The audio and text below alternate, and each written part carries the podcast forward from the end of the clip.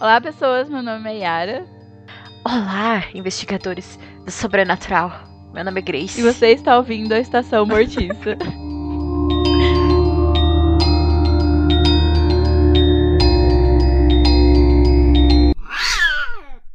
Bom, antes da gente ir para nossa querida pauta, nosso querido filme de hoje, sigam a gente nas redes sociais. A gente está no Instagram e no Twitter. Os dois está como Estacão Mortica. A gente está postando várias coisas lá, coisas que a gente não vai falar aqui, infelizmente, porque não dá tempo. Mas são conteúdos muito legais, são HQs e contos, livros muito divertidos, que provavelmente a gente vai falar disso no fim do ano. Mas, enfim. Ai, nós temos um convidado. E eu queria fazer só uma ressalva que ele é o nosso primeiro convidado que faz coisa de terror, que é produtor de coisas de terror, que é o Matheus Galvão. Se apresente, por favor. Nossa, que chique, produtor de terror. Nossa, tô me sentindo agora. Oi, gente, tudo bem? Eu sou o Matheus Galvão. Tenho uma página no Instagram que é o Blood Geek, com underline no final. Não, seu nome não é Matheus, seu nome é Blood Geek. Ai, gente do céu. Eu, falei, eu não falei que o nome era Matheus? Ai, Enfim, meu nome é Matheus Galvão, tá, gente? Ai, muito obrigada por ter aceitado nosso convite. E eu quero agradecer.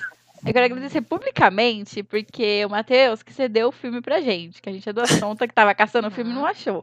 Aí ele passou os meios. Então, muito obrigada por ter aceitado o convite, estar aqui com a gente hoje. E muito obrigada também por ter passado o filme. Gina, obrigado a vocês pelo convite. Eu amei, amei mesmo. Se não fosse você, essa pauta não existiria. Olha. Não mesmo. Que coisa, não? Olha só. ai, ai, como você sabe, a gente faz uma pequena entrevistinha aqui, bem de boinhas pra gente conhecer melhor e o pessoal te conhecer também, seus gostos. E a primeira pergunta é: como você se tornou um fã de terror, horror? Bom, eu me tornei fã de horror, sim, desde quando era pequenininho. É, eu tinha um amigo que ele tinha duas irmãs mais velhas que a gente. Então, pensa só, a gente era uma praga. Eu vivia lá na casa dele hum. e assim, elas não aguentavam, sabe? Aí teve um dia que elas pegaram e falaram: "Ah, vocês vão ficar enchendo o saco da gente? Então, assistir filme aí". Eles, elas forçaram a gente assistir o Boneco Assassino. Fiquei chocado com esse filme, fiquei cagado de medo, mas eu acabei me viciando em filme de terror. A partir disso, eu comecei a gostar muito. É, sempre que eu tinha, que eu podia escolher, eu só queria filme de terror, só alugava filme de terror. E foi assim que criei essa paixão, né, pelo horror. Inclusive, eu tenho uma amiga que me julga até hoje, que ela fala que eu não fui uma criança normal, porque eu não assisti nem o Rei Leão, gente. Então, Olá. Pois é, vocês provavelmente vão me julgar também, mas sim, nunca assisti o Rei Leão, porque eu só assistia Ai, terror. Prioridades, né? Não pois é, pois é. e qual é o seu subgênero favorito? É, meu subgênero favorito é o found footage mesmo. Eu Olha. amo found footage. Nossa, amo demais. Amo muito. Então, sem querer, Tudo a gente chamou para a pauta certa mesmo. Exato, exato. Uhum. E quais são suas três coisas favoritas? mídias, no caso, né? Tá. De terror. Posso indicar uma, uma, fazer uma indicação musical? Claro. Claro. Tá, bom, então a primeira indicação é, é um álbum de uma cantora chamada Kim Petras. Eu não sei se Ai. vocês conhecem. Ai, eu amo. É, Ai, obrigada então, por trazer essa tona. É, ela lançou um álbum especial de Halloween ano passado, chamado uhum. Turn Off the Light. E é um álbum maravilhoso, sabe? Uhum. Toda essa temática Halloween, de horror. É, ela é maravilhosa. Se vocês gostam de pop, ouçam, que eu tenho certeza que vocês vão amar. É maravilhoso. É eu amo demais. Eu tava ouvindo hoje mesmo. Meu Deus. é muito maravilhoso esse ela álbum. É perfeita. Ela é perfeita. Ela é mesmo. É, segunda indicação é uma série. Ela estreou recentemente na HBO. Não sei se vocês já ouviram falar. É The Third Day. É, é uma série de folk horror. É, ela é estrelada Ai, pelo Jude Law. Ele é bem famoso, mas eu não sei por que a HBO não divulgou muito a série. Mas é, é uma série muito legal. Pra quem gosta aí de Homem de Palha, Midsommar, eu tenho certeza que vocês vão gostar. Eu não terminei de assistir ainda, mas eu, assim, eu já uhum. indico porque é maravilhosa essa série. É uma minissérie, na verdade. Chique. Hum. Então, é muito Não chique. conheço. E a terceira indicação é um filme, obviamente, que é meio found footage, é, é um filme que hum. chama Antrum. Eu não sei se vocês já ouviram falar, mas Ai, esse é um dos filmes que eu mais passei cagaço na minha vida. Eu realmente fiquei com muito medo de assistir ele. E ele é tudo no formato aí mockumentary, né, que é o documentário falso, e uhum. ele é muito bom. Então, Antrum é um filme maravilhoso que dá um cagaço. Ai, sim. A gente fez um episódio dele com o Diabo Roxo. Como que é? É, é- é Diabo Vermelho? Diabo Roxo? Sei lá. Já vermelho. Nossa, eu não vi, eu não tinha visto. Olha, eu vou gravar aqui pra assistir pra ouvir depois. Sim. Que a gente era do Fantaspoa, que aí a gente trouxe os curtas e escolhemos um filme pra falar no, no episódio. Aí a gente fez, eu fiz dele e a Yara fez do Diabo Vermelho. Ah, que legal. Eu não tinha visto. Depois. Eu tenho que ver Antron ainda, não, não vi. Porque, não sei, tipo, eu fiquei um pouco com. Sei lá, a premissa me deu um pouco de medo. Me lembrou um outro filme que eu vi na Prime esse, esse ano, não lembro. É que tem um. Ai, meu Deus, peraí. Você já viu o Grace também? Eu? Já. Eu vi que você tinha visto quando eu entrei lá. Não lembro o nome, mas é um que tem um, um processo de um ritual e tal. E esse me deu um sentimento muito ruim. Aí o Antron me lembrava um pouco essa premissa. Ah, a Dark Song. Isso. Nunca ouvi Ah, falar. sim, sim. Menina, esse filme é horroroso, tipo, de, de muito cagaço mesmo. Sim. Gente, Então, eu, vou, eu, vou, eu vou salvar na minha equipe, que eu nunca vi. Exatamente. Aí eu tava, tipo, meio assim, ai, não sei, tipo, não quero ver outra coisa parecida. Não, é- não sei nem se é parecido, né? Tô falando por impressão de Uhum. sinopse. É, mas é. Eu- sou muito cagão com essas coisas de divulgação, sabe? De ritual, porque eu tenho, eu tenho muito medo mesmo. E Antron foi, assim, pra mim, bem chocante. Bem chocante. Nossa, gente. Uhum. É que esse da Dark Song, ele, tipo, esse ritual realmente existe, de verdade mesmo. Tá. Então, aí mostra todo esse processo, assim. E A cena da poltrona lá do cigarrinho. Puta que Senhora, pariu! Eu lembro desse negócio me dá um arrepio nas costas, credo. Já tô amando só de É vocês falarem. Tem um Amazon Prime, é isso? Já Quando eu vi, hoje. tinha. Já Nossa, gente. hoje. Ai, não assisti não.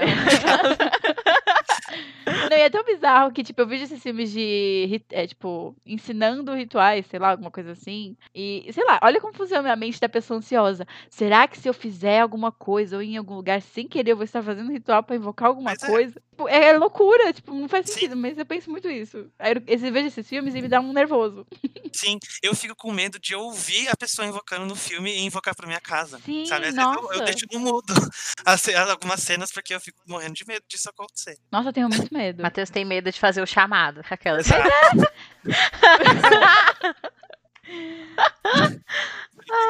Eu não sei se você conhece, tem um canal no YouTube que chama Nukes Top 5. Ai, Jesus. Nunca ouvi falar. Como? Nukes Top 5. É, lá ele faz um compilado de vídeos de terror. Tipo, terror não, tipo de. Tipo, fantasma, reais, assim, entre aspas. É tipo um foto footage de verdade. Sei. Ah, eu acho que eu já tinha visto uma vez, mas eu não, não lembrava. Que bom que vocês falaram. Teve uma vez que eu e a Grace, acho que tava aqui em casa, né? E a gente começou a ver um vídeo, um vídeo lá que era sobre, tipo, vídeos amaldiçoados. Aí a Grace uma hora falou assim: Ai, a gente tá vendo esses vídeos, imagina ser amaldiçoado mesmo, tudo vai começar a dar errado na nossa vida. Isso me Que horror. persegue até hoje. Eu amo esse tipo de coisa. Nossa, eu amo, eu amo, eu amo. Tipo, meu namorado que começava a assistir esses vídeos, esse- acompanha esses canais no YouTube de coisas de terror Uhum. e fontes footage da vida real. Aí eu ficava vendo com ele, só que eu tinha muito medo de assistir sozinha. Aí teve uma vez que eu, eu não fui pra casa dele, eu falei assim, hoje é dia de lançar vídeo do Nukes, então eu vou assistir aqui. Aí depois eu, Yara, tô viciada nesse canal. Aí todo lugar que a gente vai, eu fico, ai, o Nukes tá Prime! Eu não sei se é o mesmo canal, mas eu, eu, eu e meus amigos, a gente assistia um que era mais ou menos assim também. Eles faziam um compilado lá de filme, de vídeos reais. E a gente ficava morrendo de medo. A gente juntava pra assistir. Mas eu não sei se é o mesmo canal. Eu não lembro o nome. Mas eu amo. Ai, é muito bom. Ai, Ai, recomendo. eu adoro. Aí, tipo, a gente gosta, né? Porque, tipo, é os foto footage da vida real. Uhum. Então a gente fica, oh, ai meu Deus. Fica Mas é isso mesmo, né? mas assiste. Ai, eu fico morrendo de medo, porque eu fico fazendo o vídeo dos meus gatos. Daqui a pouco eu fico, e você parece uma mão aqui, tá ligado? um pé, sei lá. Eu fico, ai, não vou ver não. Eu, eu mando pras pessoas e nunca mais vejo meus vídeos. O bom de ter gato é isso, né? Porque se ouve qualquer barulho, você acha que é o gato. Então tá tudo bem. Pelo menos eu fico. Ah, não. Ah, eu. Eu tava revendo o, o Noroi hoje, Uhum. tipo, faz uma hora atrás, tá ligado? Aí o meu gato tava aqui na mesinha do meu computador e ele ficou olhando assim. Aí ele ficou em pezinho. Aí eu fiquei olhando pra ele, eu falei assim. Ai, Almeirão, meu Deus do céu. Aí ele saiu correndo assim, foi pro corredor. Eu, ai, Almeirão, meu Deus do céu. não faz isso. O gato é Almeirão? É. Amei. Ah, é, é, tem Almeirão, a Isabela, a Nicole, o Chocomix e o Hugo. Amei. O único. O Hugo é por causa do Lost. Nunca assisti. Ai, ai, que triste. ai, ai. Ai, gente, mas vamos falar Tá. de Norói? Vamos. Bom, caminhando então para nossa obra de terror de hoje, uma, devo dizer que é uma das experiências mais legais e aterrorizantes que já tive assistindo terror. E o filme de hoje é Noroi. そ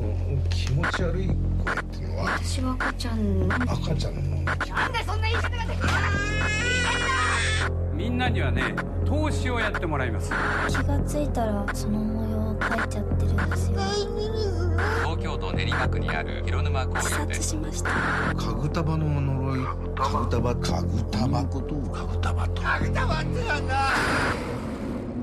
かぐたば Bom, Noroi, também traduzido como A Maldição, é um filme japonês de terror de 2005. O roteiro e a direção são de Koji Shiraishi e junto com ele o Naoki Yo- Yokota. Isso, também fez o roteiro. Perdoem a minha pronúncia horrorosa. Bom, essa parceria deles gerou alguns outros filmes. Quando eu tava fazendo a pesquisa, eu acabei achando. E eu não vi nenhum deles, o que é um, obviamente um erro, que eu já vou reparar logo. Mas, Grace, conta pra gente qual é a história de Noroi. A jornalista desaparece após pesquisar metodicamente uma série de eventos sobrenaturais. O que se assiste então é exatamente a fita que contém seu documentário inteiro, que inclusive foi banido da TV por causa da intensidade dos fatos. Bom, começando com o nosso convidado querido, o que você acha desse filme que foi indicado por você também na sua página? Pois é. Então, eu assisti ele no começo do ano. Eu tinha visto essa indicação num, num site que chama Blood Disgusting, não sei se vocês já viram. Uhum. Que é de lá que meio que eu tive inspiração pro meu, pra minha página. E a primeira vez que eu assisti, vou ser bem sincero, eu, eu gostei muito, mas sabe aquele dia que você chega a assistir filme, você tá cansado do trabalho, você não presta muita atenção, você fica meio assistindo assim, aleatoriamente? Enfim, Uhum. eu gostei muito, mas eu achava que não que tinham coisas que não que eram meio desnecessárias no filme. Aí, tá. Aí, quando vocês me convidaram para fazer o episódio de hoje, eu reassisti e eu assisti, e fiquei bem atento, sabe? E aí eu falei, meu, como que pode eu não ter percebido essas coisas a primeira vez? Porque esse filme, ele é maravilhoso. Mudei totalmente o meu ponto de vista. Ele é incrível. Acho que entrou nos meus favoritos found footage, porque Sim. eles vão colocando coisas ali desde o início do filme que vão se conectar com coisa lá só no final. Ah, é incrível. É maravilhoso. Ai, foi mais ou menos isso mesmo. Que eu assisti no sábado e assisti hoje de novo. Aquelas. Só. Eu gosto de sofrer, porque eu sou otária. Aí. aí, assim, que... foi exatamente a mesma experiência do Matheus, assim, a primeira vez que eu vi, tipo, ai, porque ele vai contando essas histórias paralelas, e aí eu ficava, ah, que saco. Exato. Ah, não tô entendendo porra nenhuma. Aí eu ficava ah, moscando, assim. Aí começava a aparecer aqueles programas de TV. Eu falava, o que, que isso tem a ver? Meu Deus do céu, pra quê? Aí depois do meio eu fiquei, nossa, mas isso é interessante. Aí Uhum. quando chegou assim mais pro final, eu já estava sentada na cama, totalmente assim, loucona, olhando pra TV sem piscar. E eu, meu Deus, meu Deus. E eu só queria, tipo, fazer uma, uma observação, porque assim, eu também sou muito fã de found footage, e mas assim, não são todos os found footage que me impacta. Eu acho que o único realmente, assim, que me deixou do mesmo jeito que o Noroi foi o aquele Pugispis Tape, sabe? Sim, amo. Uhum. E, tipo, ele me deixou do mesmo jeito, assim, que eu fico. Não sei porquê, quando eu fico triste, assim, eu fico com lance de vômito, aquelas. Aí eu fiquei assim, eu ainda falei pra Yara, eu falei assim, mano, eu tô passando muito mal com esse filme. Eu tô muito triste. E aí, um dos filmes que me deixou sem dormir foi A Bruxa de Blair e o Skinwalker Ranch. Então, tipo, são pouquíssimos mesmo os found footage que me impacta, que me abala. E esse, tipo, mano, eu acho que esse é um dos meus found footage favoritos mesmo. Tipo, disparado. Então, gente, eu comecei a ver o filme, eu já fiquei, eu fiquei com um pouco de preguiça, confesso, porque eu vi que ele tinha quase duas horas. Sou uma pessoa Uhum. preguiçosa. É, então, Quando tem uma hora, e, uma hora e meia, eu já amo o filme, até odiar. Mas eu comecei a vendo já com essa perspectiva de que eu já achava que ia ser um filme mais lento, por se tratar de um filme japonês, que eu sei que tipo, tem uma narrativa mais, mais imersiva, eu diria. Então eu fui vendo com muito interesse, ao mesmo tempo que eu não tava entendendo nada, pra falar a verdade. Eu tava bem nessa vibe. Eu, tipo, eu tava tipo, gente, mas a menina, a atriz, o cara. Eu falei, gente, mas isso vai ter que casar uma hora. Não, não sei o que eles vão fazer, mas vai ter que casar, porque essa nota alta desse filme vai ter que se justificar na minha cabeça, né? mas eu fui vendo com muito interesse, tipo, bem detetivinha, assim, sabe? Ah, eu quero entender, quero entender o que tá acontecendo. Essa água com cabelo, o que tá acontecendo? Por que, que essa menina invocou a água? Eu ficava muito interessada. Eu só vi uma vez, eu vi, acho que foi no sábado mesmo. Mas, eu, que nem eu falei pra Grace, eu terminei de esse filme, eu estava meio apavorada, né? Tipo, com um pouco de medo, Uhum. porque eu acho que ele dá um impacto muito grande pelo clima atmosférico dele e pelo. Tipo, o final também, eu acho que é muito. Me deixou muito abalada, eu fiquei meio. Opa. Porque eu queria entender mais e ver mais nuances, porque ele me deixou muito interessada, assim, desde o começo eu fiquei muito interessada. Com aquele negócio também de já falar desde o começo que o cara tava sumido. Isso me deixa muito interessada quando o filme começa te mostrando qual é o final. Tipo, no final, você vai descobrir que isso aconteceu. Só que a gente já tá te falando. E eu quero saber por que aconteceu aquilo. Então, desde o começo eu ficava muito, meu Deus, por que, que esse cara sumiu? O que, que aconteceu? A mulher dele morreu. Ficava muito preocupada com as coisas. Sabe que vai dar merda, né? Sim. Desde o início. E, nossa, eu sou muito idiota. Tipo, desde o começo eu ficava, ai, eu gosto dele. Tipo, tipo, eu nem, gosto, nem conheci o cara. Tipo, ai, eu gosto dele, por que, que ele vai sumir? Nossa, assim. Gente, eu, eu tenho um, um bagulho assim muito estranho que, tipo assim, eu vejo asiático adulto quase na terceira idade. Eu fico, ai, que coisa fofa, meu Deus do céu. Aí eu vi ele assim, eu, ai, que coisinha fofa, que gordinho fofo, ai, meu Deus do céu. Aí ficava, não, ele, ele vai sofrer.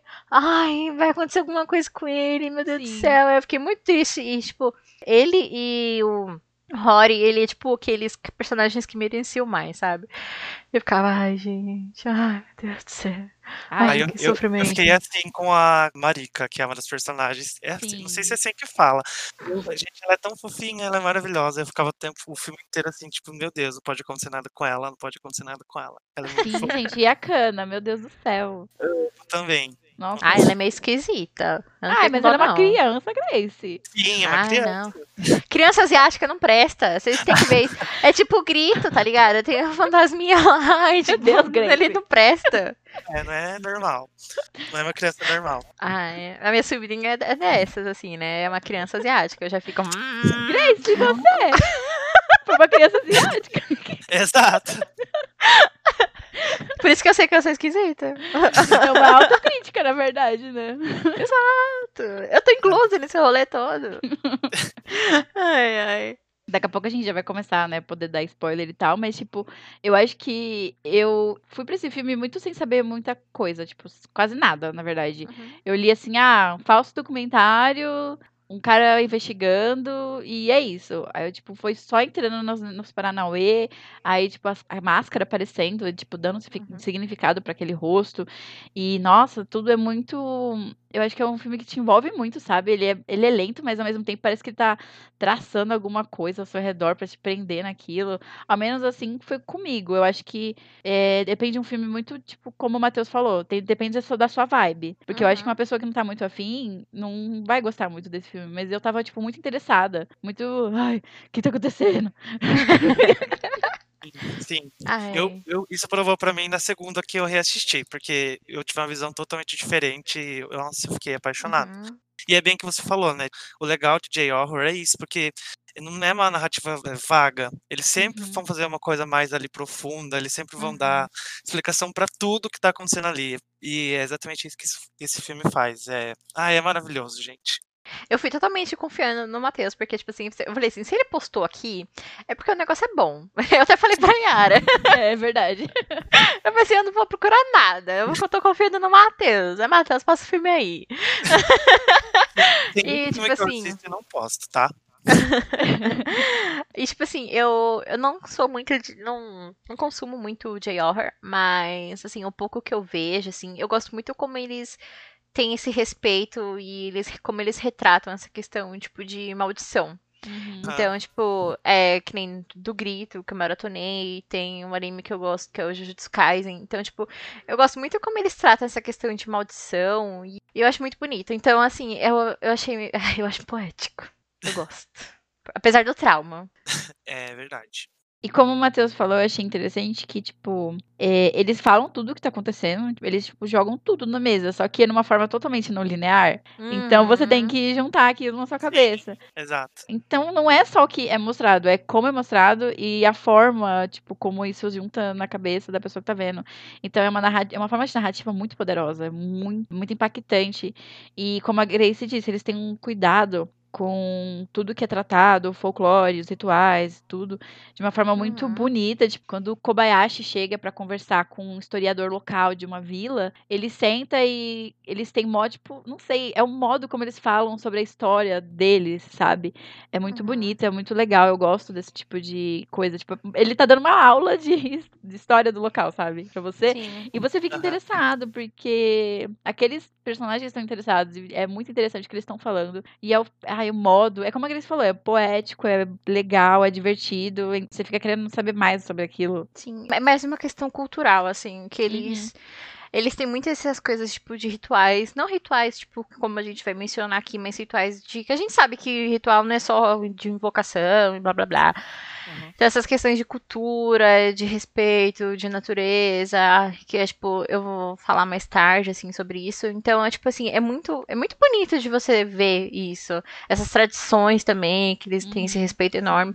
É muito bonito de se ver, que a gente vê mesmo, foda-se com essas coisas aqui, né? Então, tipo, você fica, oh, meu Deus, impactada, ah, tô aqui. É legal que você falou desse negócio do não existir só ritual mal, né? Inclusive, o ritual que a gente vê no filme é um ritual pra apaziguar, né? O demônio, não é Sim. invocar, né? A gente Uhum. vê o ritual pra apaziguar. É realmente o que você falou. É muito legal ver o Kobayashi é, ouvindo atentamente tudo que o historiador tá falando, que é, é bem Uhum. diferente do que a gente vê às vezes em filme, né? Geralmente quando é, o personagem ele não acredita, ele é meio cético, é, ele só acredita quando vê mesmo acontece essas coisas, e é diferente no Noroi, ele já ele já tá ali ouvindo atentamente, respeita, é bem bonitinho ver isso. Eu acho muito bizarro aqui no Japão, e, tipo, detetive sobrenatural é uma profissão. Porque é muito bizarro isso, que, tipo, a gente. A, a galera começou a ver o, a série do Grito, né? Uhum. E tinha esse cara investigando as coisas lá. Eu fico, gente, como Verdade. assim? É verdade. Por quê? É muito doido. É, mas é bom ter essa parte do investigador, porque, que nem o Matheus falou, já tira essa parte que teria. Ai, não posso acreditar. Ai, não, existe uma explicação cética para isso. É, Sim, sim. Não tem uma pessoa burra fazendo as coisas, entendeu? é, tipo, você já é envolto naquele, naquela mitologia, naquele folclore, assim, de uma maneira que, tipo, ó, tá estabelecido que é real. Então, é nesse local que você se encontra. Não tem a outra possibilidade. É lógico que eu acho interessante quando tem as outras possibilidades, com esse embate. Mas nesse caso, não é o que esse filme propõe. Então, como já foi direto ao ponto nesse sentido, eu gostei bastante. Nossa, eu adorei. Mas enfim, vamos falar do filme mais com spoiler? Vamos. Se você não viu esse filme ainda, a gente recomenda que você vá ver sem saber nenhum spoiler, nem nada, como procede. Porque é uma experiência maravilhosa.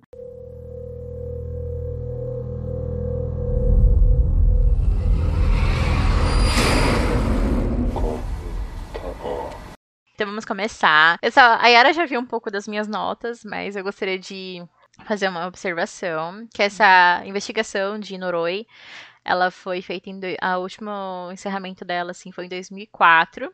Então, o filme foi lançado em 2005, a gente fica tipo, oh meu Deus, foi ano passado, mas não foi, gente. É só uma ilusão. É. Para de rir, Yara. tá. Então, a primeiro contato, assim, que o Kobayashi teve foi no dia 12 de 11 de 2002, que foi o início do filme, quando ele foi investigar aquela casa da mãe e a criança, que elas estão escutando as vozes de bebê na casa da vizinha. Que mais pra frente a gente vai saber quem que é, né? Tô preparando terreno aqui. E aí a gente tem um pulo no tempo, que de novembro de 2002 a gente vai pra agosto de 2003, que é a participação da Kana no, naquele programa de variedades lá, que ela faz a psique dela lá. Que ela vai respondendo as perguntinhas lá do, do tubinho com desenho e ela vai tentando adivinhar o que, que é e vai fazendo esse desenho. O que vocês acham dessa cena, gente? Abuso infantil? Aquelas, tô brincando. Que horror. eu queria comentar que eu acho muito interessante essa inserção de programa japonês pra manter essa narrativa de, ah, é tudo gravado, sabe? Porque a gente teria Uhum. que conhecer a Kana de alguma forma. Sim. Quando apresentam a personagem da Marika, também tem esse tipo de coisa. Tem o, o programa, e tem a reação dela, depois ela se encontra com o Kobayashi no outro programa. Então, tudo documentado pra gente ver, sabe? Uhum. Então eu gosto dessa inserção de várias, vários vídeos diferentes, tipo de programas, de palestras ali do negócio, que ia ter uma palestra, sei lá, uma palestra, um bate-papo ali de coisas sobrenaturais, do, da gravação do Kobayashi. Então eu gosto como a gente vai imergindo nisso de diferentes formas, porque torna a narrativa mais fluida, eu acho pra mim. Tornou mais confuso no começo, porque eu ficava, gente, Sim. que programa é esse? Meio Tem a estranho. ver. O que, que eu tenho a ver com isso? A criança sendo explorada, aquelas, né? Mas eu achei divertida. Quando fechou o pacotão, eu falei, nossa, muito inteligente, parabéns. São muitas evidências, né, de tudo que tá acontecendo. A gente vai acompanhando de perto, porque são vários programas diferentes. E. Ah, aqui a Yara viu um print das minhas anotações. E eu, eu queria fazer uma observação que a gente vai tocar nesse assunto mais pra frente. Que a última pergunta que a Kana erra a resposta, que tá escrito estrela em russo, e ela desenha a, desenha a cara do Kagutaba. Isso. Eu fiquei, gente, por que, que ela desenhou um ET? Eu também, Eu também pensei nisso. Gente, ET. Eu pensei, ah, tudo bem, ET, estrela, espaço, tá bom, tá bom, tá bom. Eu também fiquei, gente, um ET. E olha, e olha que tonta, porque é a capa do filme.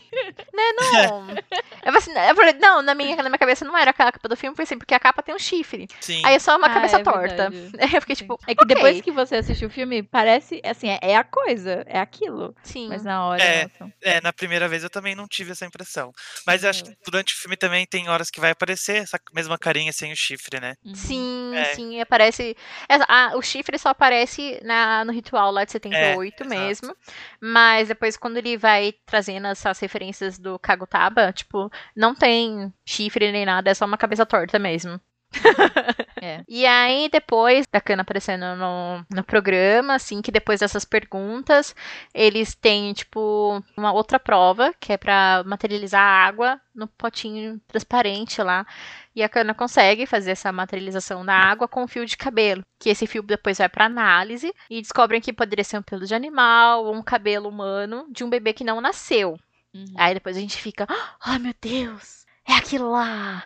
Meu Deus. Muito bizarro. E vocês, tipo, fizeram essa assimilação de- antes ou depois que vocês viram? Alguma coisa assim? Pra mim passou super batido isso daqui. A primeira vez que eu assisti, pra mim passou super batido, mas na segunda eu conseguia meio que. Uhum. Já meio que conectei. É justamente isso. A primeira vez que a gente assiste, é muito detalhe que não, tipo, a gente não É, percebe. E aí depois você fica, nossa, tava aqui o tempo todo, só eu que não vi. Tipo, Sim. música da Peach. É porque é muito normal, né? Tipo, em found footage é filme assim, não precisa prestar tanta atenção, né? E o. Nonoi não. O legal dele é isso, porque ele já vai jogando diversas coisas pra você e você tem que prestar atenção. Então, caso você esteja ouvindo e não assistiu ainda, presta atenção nos detalhes, porque eles vão Sim. fazer muito sentido pra você. Sim. É tipo, é justamente isso. A gente assistiu, tipo, muito foda-se. Exato. Aí depois você fica, nossa, olha quanta de informação que eu perdi. Meu Sim. Deus do céu. Uhum.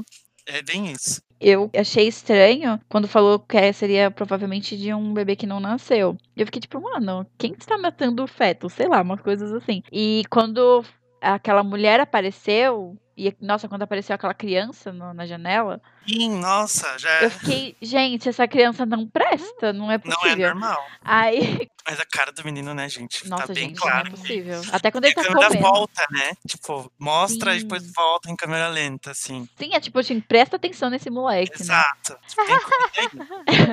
Mas quando falam que a mulher lá trabalha numa clínica obstétrica que faz Uhum. abortos, não Uhum. me apitou. Mas quando ela falou assim, ah, a gente fazia, tipo, porque eu achei esse detalhe, por que, que essa mulher falaria isso se é ilegal? Mas aí eu falei, ah, isso é importante. Quando ela falou assim, ah, a gente fazia abortos até a, acho que a 22 segunda semana. Aí eu falei, hum, é- isso é importante, porque eu acho que ela não falaria isso pra uma câmera, sendo que é ilegal. Exato. Aí eu lembrei da aguinha, mas também foi depois, assim, acabou o filme, eu fiquei, hum, Uhum. assim, matutando. Eu falei, ah, entendi. É muito legal ficar pensando sobre o filme depois.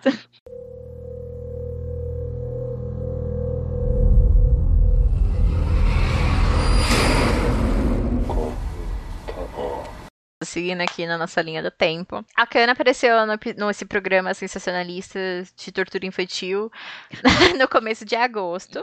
E lá no final de agosto, o Kobayashi vai visitar ela, porque tá acontecendo umas coisas estranhas, tipo, ela tava com muita febre. dormindo muito. E eu achei muito bizarra a fala da mãe dela, que fala assim: ai, eu acho que ela esgotou os poderes dela no programa. Menina, toma vergonha na sua cara! Vai sua filha! E aí o Kobayashi vai tendo esse contato, assim, com as pessoas que vão ser, tipo, a Scooby Gang do filme. E depois de agosto a Scooby gente Gang. pula pra... eu coloquei isso aqui nas minhas notas. Eu adoro que todo mundo que forma uma equipe, assim, em qualquer filme, é Scooby Gang. Ai, adoro. Depois de agosto a gente pula pra outubro. Conhece a outra personagem que vai Ai, entrar minha no Scooby. Gang, que é a Marika. Eles estão fazendo uma visita no santuário. E porque ela é uma sensitiva, ela também tá participando de um programa de variedades que é tipo o Luciano Huck do Brasil, entendeu? Eles gostam de humilhar as pessoas. Aí, É verdade. é muito isso, gente. Ah, é engraçado que eles usam essa fita pra humilhar ela depois no programa ao vivo, mas enfim. É... Gente, detalhe esse horroroso. Tipo, eles passam a fita e tipo, e aí, Marico, como você se sente? Tipo, horrível. Ai. Então, isso aí em outubro, ela tá nesse programa de variedades visitando o santuário, porque ela ia fazer a Sense Márcia lá no rolê. E dá tudo errado. Ela começa a gritar, e aí a gente, ela começa a ser meio que perseguida por uma assombração lá do santuário. Ah, eu quero fazer uma observação que assistindo hoje, eu percebi que, na verdade, era o menininho, o suposto filho da Junko, Pois é. e não eu- é um homem. é Pra mim era um homem. É, a, primeira vez que eu assisti eu também achava que era um, que era um adulto, mas depois, nessa segunda vez, eu prestei atenção e é, é um menino. Esse menino é horroroso. Que horror. Que verdade. Coitadinho nada, Yara, ele é o demônio, cara. Ai, gente, eu tenho coisas pra comentar sobre ele. Eu tô falando coitadinho, mas nossa, enfim, no Ai, final ai. eu falo. Depois dessa visita da Marika no santuário, a gente tem um pulo de um mês, basicamente, que aí é onde a Marika conhece o Kobayashi e o Rory, que é um, um médium super loucão. Meu, ele usa um chapéu de papel alumínio, uma roupa de papel alumínio. É... Cara, E é justamente essa cena que a gente tava comentando antes, que tem essa cena da, da Marika escutando vozes no santuário, e depois eles vão pra um. Como que é? Um festival de. Cadê? é, Eu tinha eu, eu também não soube como, como identificar isso, mas eu, é tipo um, sei lá, talk show? Não é tal- talk show? Sei lá. É Festival de Verdadeiras Histórias de Terror. Aí eles apresentam essa fita da Marika, dela surtando, tipo, meio que. Ela meio que tava sendo possuída naquele momento, né? Pelo Kagutaba. Então aí eles mostram essa fita e fica. Iam debater, trouxeram o Rory pra, tipo, tentar entender o que aconteceu com ela. E o Rory ataca ela e fica falando dos pombos. É, ele fala que os pom- ele pra tomar cuidado com os pombos, né? E diz que eles são um sinal de morte, né? Não, coisa que, aliás, já tinha aparecido os pombos. Ao lado é, da casa da, da Junko tinha aparecido vários pombos mortos, uma casa super desarrumada. Que, aliás, o Kobayashi filmou tudo, ele deu ênfase nisso. Então a gente Uhum. já fica, hum, ok. Já é outro ponto, né? Que você já não entende, mas depois vai fazer sentido. Sim. E outra coisa Sim. também que a gente não comentou, que eu acho que também que é meio importante, cinco dias depois que o Kobayashi visitou a, a Junkuishi, né, que é a casa onde estava ouvindo as vozes de bebê, a mãe e a filha morreram, né? Sim. Vamos se identificar Sim. cinco dias depois. Uhum. E depois que a Junkuishi, mu- ela se muda daquela casa e a, a filha e a mãe dizem que a, a partir do momento que elas se mudaram, o som dos bebês parou. Então já fica muito claro que tem alguma coisa errada ali. Depois que elas se mudam, aparecem as pombas, a mãe e a filha morrem, tem alguma Pois é. coisa aí. E depois, assim, que ele faz essa visita na casa da Junko, ele leva essa a fita pra análise de som, que aí eles veem que, tipo, tem o som de bebês na, de fundo, Sim. que fala, ai, parece que são cinco bebês que estão chorando. Isso, é, sim. Aliás, Muito bizarro. a reação dessa mulher, gente, já tinha alguma coisa errada. Tava É, bem nítida. mulher não- super Gente, estranha, né? estranha. Grossa. Ela começa a tremer do nada, fica com a cabeça balançando, assim. É, tipo, como você pode falar assim comigo? E, Ele nossa, nem falou nada, né? Tipo, Nossa, gente, você é muito grossa. Eu fiquei muito puta com ela. é, seca. Achei ela muito seca. Sim. E é estranho que todas as vezes que ela aparece, ela tem exatamente essa mesma fala. As duas vezes que ela aparece, na verdade, né? Sim. Ela sempre fala a mesma coisa. Por que você tá falando assim comigo? Por que você tá falando assim comigo? Tipo, meu Deus. Pode ser que isso tenha algum significado, né? Que eu não, eu não sei. É. Bom, aí depois desse festival que o Rory ataca a Marika, o Kobayashi vai atrás do editor do show de variedades, atrás da fita. E aí realmente mostra o que aconteceu com a Marika no santuário, que ela realmente vê uma pessoa Ela não vê, né? Ela escuta uma pessoa e aparece essa pessoa na fita, que a gente descobre depois que é o garotinho, filho da Junko. E, e, e ficou por isso mesmo, né? Porque ele mostrou essa fita pra, pra Marika e, tipo, eles ficaram. Oh, tá bom, tipo, foda-se. Vida que segue. Apareceu uma pessoa um fantasma ali, mas tudo bom. Eu, eu acho engraçado que assim, ele, quando ele vai mostrar a fita pro Kobayashi, ele fala: Ah, a gente digitou porque a gente não queria que ela visse, porque ia ser muito chocante pra ela. Mas, tipo, meu amor, ela que tava lá, ela sentiu, tipo, ela caiu no chão, ela falou que ela tava ouvindo as vozes. Tipo, O pior é Ela- ela, ela já sentiu, é, querido, tipo, não é novidade pra ela isso aí, não. né, gente? E ela só Ah. regala os olhos e fica tipo. Ah, tá. tipo, Ah, então tá. explica. Aí a gente pulou pro final do ano, lá pra dezembro. Eu tô falando isso, gente, porque fazendo essa linha do tempo, porque, tipo, foi uma investigação que durou anos, né? Então. E, tipo, e é uns espaços muito aleatórios de tempo, assim, umas visitas, tipo, muito doida. Aí, em dezembro, a família da Kana chama o Kobayashi de novo, porque ela tava falando sozinha. E aí, depois ela tem uma epifania lá e quebra uma colher e começa a gritar sozinha. É outra coisa, eu não, eu não sei se, eu acho que é depois, mas depois da filmagem, a, a Marika também, ela comenta que ela começou a fazer uns desenhos, né, inconsciente, de, um- de umas formas estranhas. Ou é a Cana, eu não lembro, eu não notei É a isso. Marika. É É a Marika. né? Eu acho que. É nesse momento mesmo, quando o Kobayashi vai mostrar a fita do, Aham. do É, santuário. verdade. Ela fala, Ela ai, olha comenta, né? aqui. Ela mostra ah, o caderninho dela com os desenhos. Mas eu acho que a Kana chega a desenhar alguma coisa que tá escrito num papel numa, Sim, no quarto sim, dela. é. é. Tá na folha que ele Sim. que o- do Rory, que aí ele mostra pro Rory depois e aí as treta. Tretas. Depois tem a, o Rory aparecendo no, no show de variedades, que aí ele fala que ele conversa com o espaço.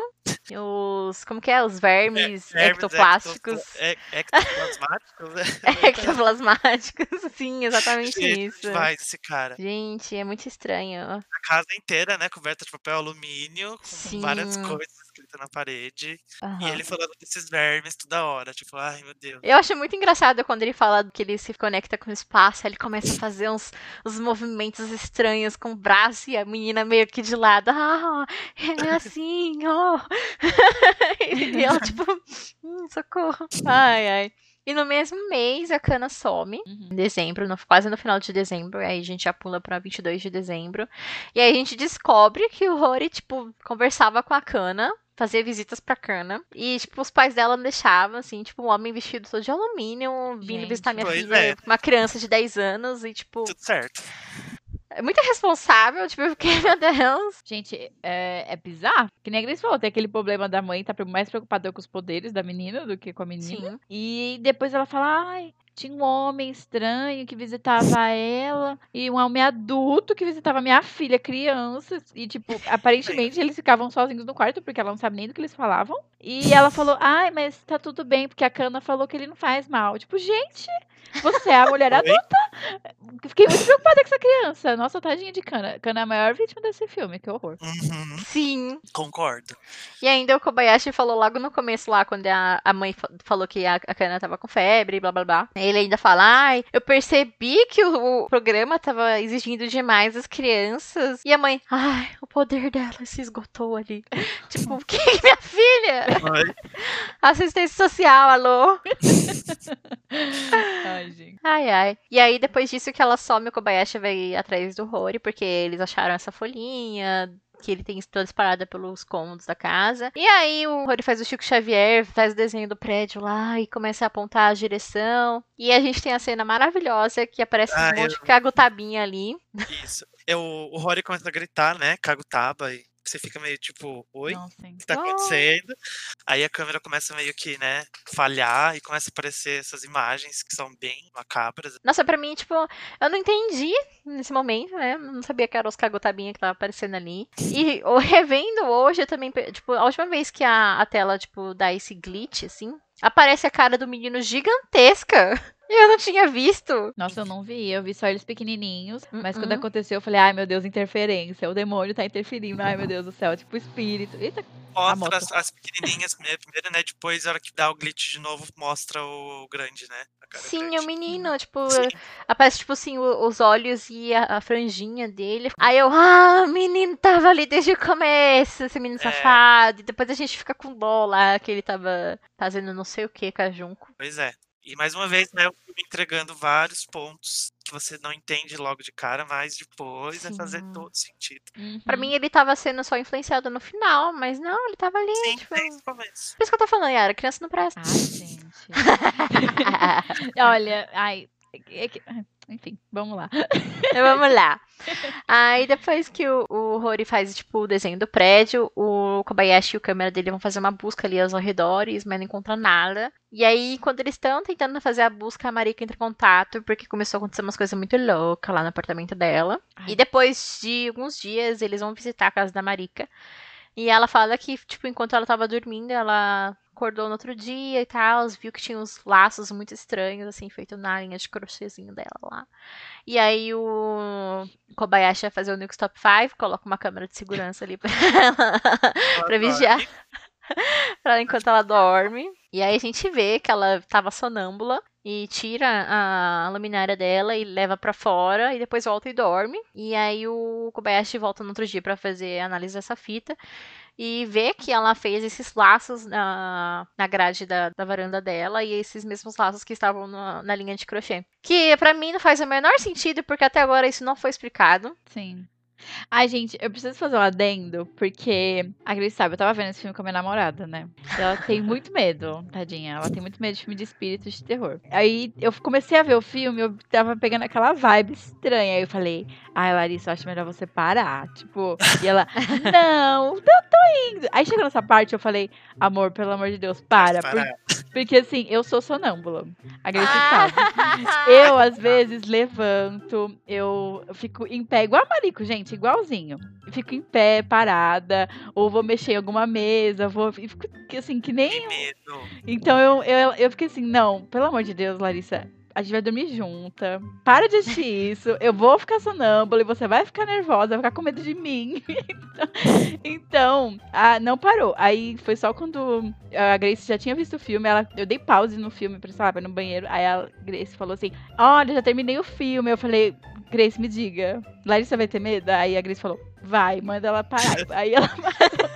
Aí parou de vez, ela só viu até a metade do filme e é isso. Acho que ela viu até a parte que eles vão analisar o áudio dessa cena. Ela ficou Uhum. muito tensa já com os áudios, então. Sim, Imagina, sim. eu fico imaginando o que ela sentiria vendo aquele final. Enfim, mas era só um adendo da experiência. Esse filme é bem assim, né? Ele começa bem, bem de boa, bem tranquilo, mas depois, tipo, a partir de um certo ponto, ele é só cena cabulosa. Sim. Só o dedo no cu e gritaria. Foi exatamente isso que eu falei pro Heitor. Eu falei assim, só o dedo no cu e gritaria filme. Exato. Nossa, demais. Então aí o Kobayashi vai analisar essa fita da, da Mariko. E enquanto eles estavam vendo a fita, tem uns barulhos, umas batidas. Tanto na fita quanto acontecendo ao vivaço ali com eles. Aí eles vão na casa da vizinha, perguntam se era ela que estava fazendo os barulhos. Ela falou que não, que também não ouviu nada. E também não ouviu nada na noite anterior. E aí ficou por isso mesmo. Aí, gente, posso só comentar uma coisinha dessa cena? É. Que eu amo a cena que eles vão lá em cima do apartamento da amiga da Marika, né? Perguntar se ela tá ouvindo. Aí a Marika tentando reproduzir os sons. Tum, tum, Dum, dum, dum. tá ouvindo? Tum. É muito fofinha, gente. Ai, eu amei. Eu adorei. Ela é muito fofa. Ela é muito fofa. É muito bonitinho. Ai, a- eles fazem muito isso, porque, tipo, Uhum. na, na série do Grito, eles também, tipo, Sim, eu ficam ia falar isso também. Eu acho Ai. muito fofinho. muito É. bonitinho. Isso foi aconteceu em 26 de dezembro de 2013, e a gente pula já pra janeiro, quando o Uhum. Kobayashi encontra o prédio que o Rory des- descreveu, é, onde a Kana poderia estar. Então ele investiga o mapinha lá que o Rory fez, a janelinha, tá, tá, tá. Uhum. Aí eles vão nesse apartamento, o Kobayashi toca a campainha, tenta chamar, ninguém sai, porém eles escutam as mesmas batidas que estavam no apartamento da Marika. Porém ninguém abre a porta, né? Aí pergunta pro vizinho, ele fala assim: ah, não, é um, é um jovem de 25 anos, ele tava fazendo uns barulhos estranhos. Mas aí ficou por isso mesmo. No outro dia eles voltam pra investigar esse prédio. Aparentemente eles não iam sair do carro, nada, mas ele pede pro câmera deixar a, a câmera apontada pra varanda. Aí aparece o moço pegando um pombo e levando Cena pra é- dentro. Me deu uma coisa assim. Ai, gente, eu tenho muitas coisas com cena, coisa que é animal, sabe? Ai, a hora que ele pega o pombo, eu fiquei, ai, morrendo de dó. Eu não tenho dó de pombo. É. Mas, é estranho. É, estranho, é bem estranho. É, então, porque, tipo, ele tava muito estranho mesmo. Ele, tipo, tava meio apático e pega o pombo, fica olhando pro pombo e o pombo se debatendo. Ele entra pro pombo. Uhum. E ninguém nunca mais viu. Ninguém nunca mais viu, literalmente, porque depois de uns dias esse cara foi dado como desaparecido. Exato. Depois de uns dias, o Kobayashi tá revendo esse vídeo da, da gravação do apartamento da Marika e escuta alguma coisa estranha além dessas batidas que a gente falou. Então ele manda pra análise de novo. E aí ele escuta é, falarem o Kagutaba. E ele apresenta de novo esse, esse áudio pra Marika, pergunta se ela conhece essa palavra, ela fala que não, então aí começa tudo a investigação do Kobayashi em questão da palavra. Aparentemente ele pesquisa esses meu, então ele então, corre atrás de historiadores, linguistas e sei lá. Quando é revelada a palavra Kagutaba, é muito bizarro. Nossa, me deu um frio na espinha muito grande nessa hora. Eu acho que, né, acho que tava tendo uma trilha sonora também nessa parte. E, nossa, é, dá uma sensação muito ruim. É muito bizarro. E já nessa parte aparece a parte do Rory lá gritando a palavra também. Nossa, me deu um arrepio muito grande. Sim. Bizarro. Eu acho que é a Marika que diz, né, que é a voz que ela tá ouvindo na filmagem ali do quarto dela é a mesma voz que ela ouviu no santuário. Sim, sim, sim. É, isso já é quase metade de janeiro, quando o Kobayashi vai atrás desse doutor, que ele fala que encontrou essa, palavra num documento etnológico do condado de Tokita, que era onde ficava próximo de onde que fica a vila Shi- Shimokage. Onde que os aldeões realizavam esse ritual demoníaco. Uhum. E aí conta toda essa história do rolê, do ritual, blá blá blá. Que fala que.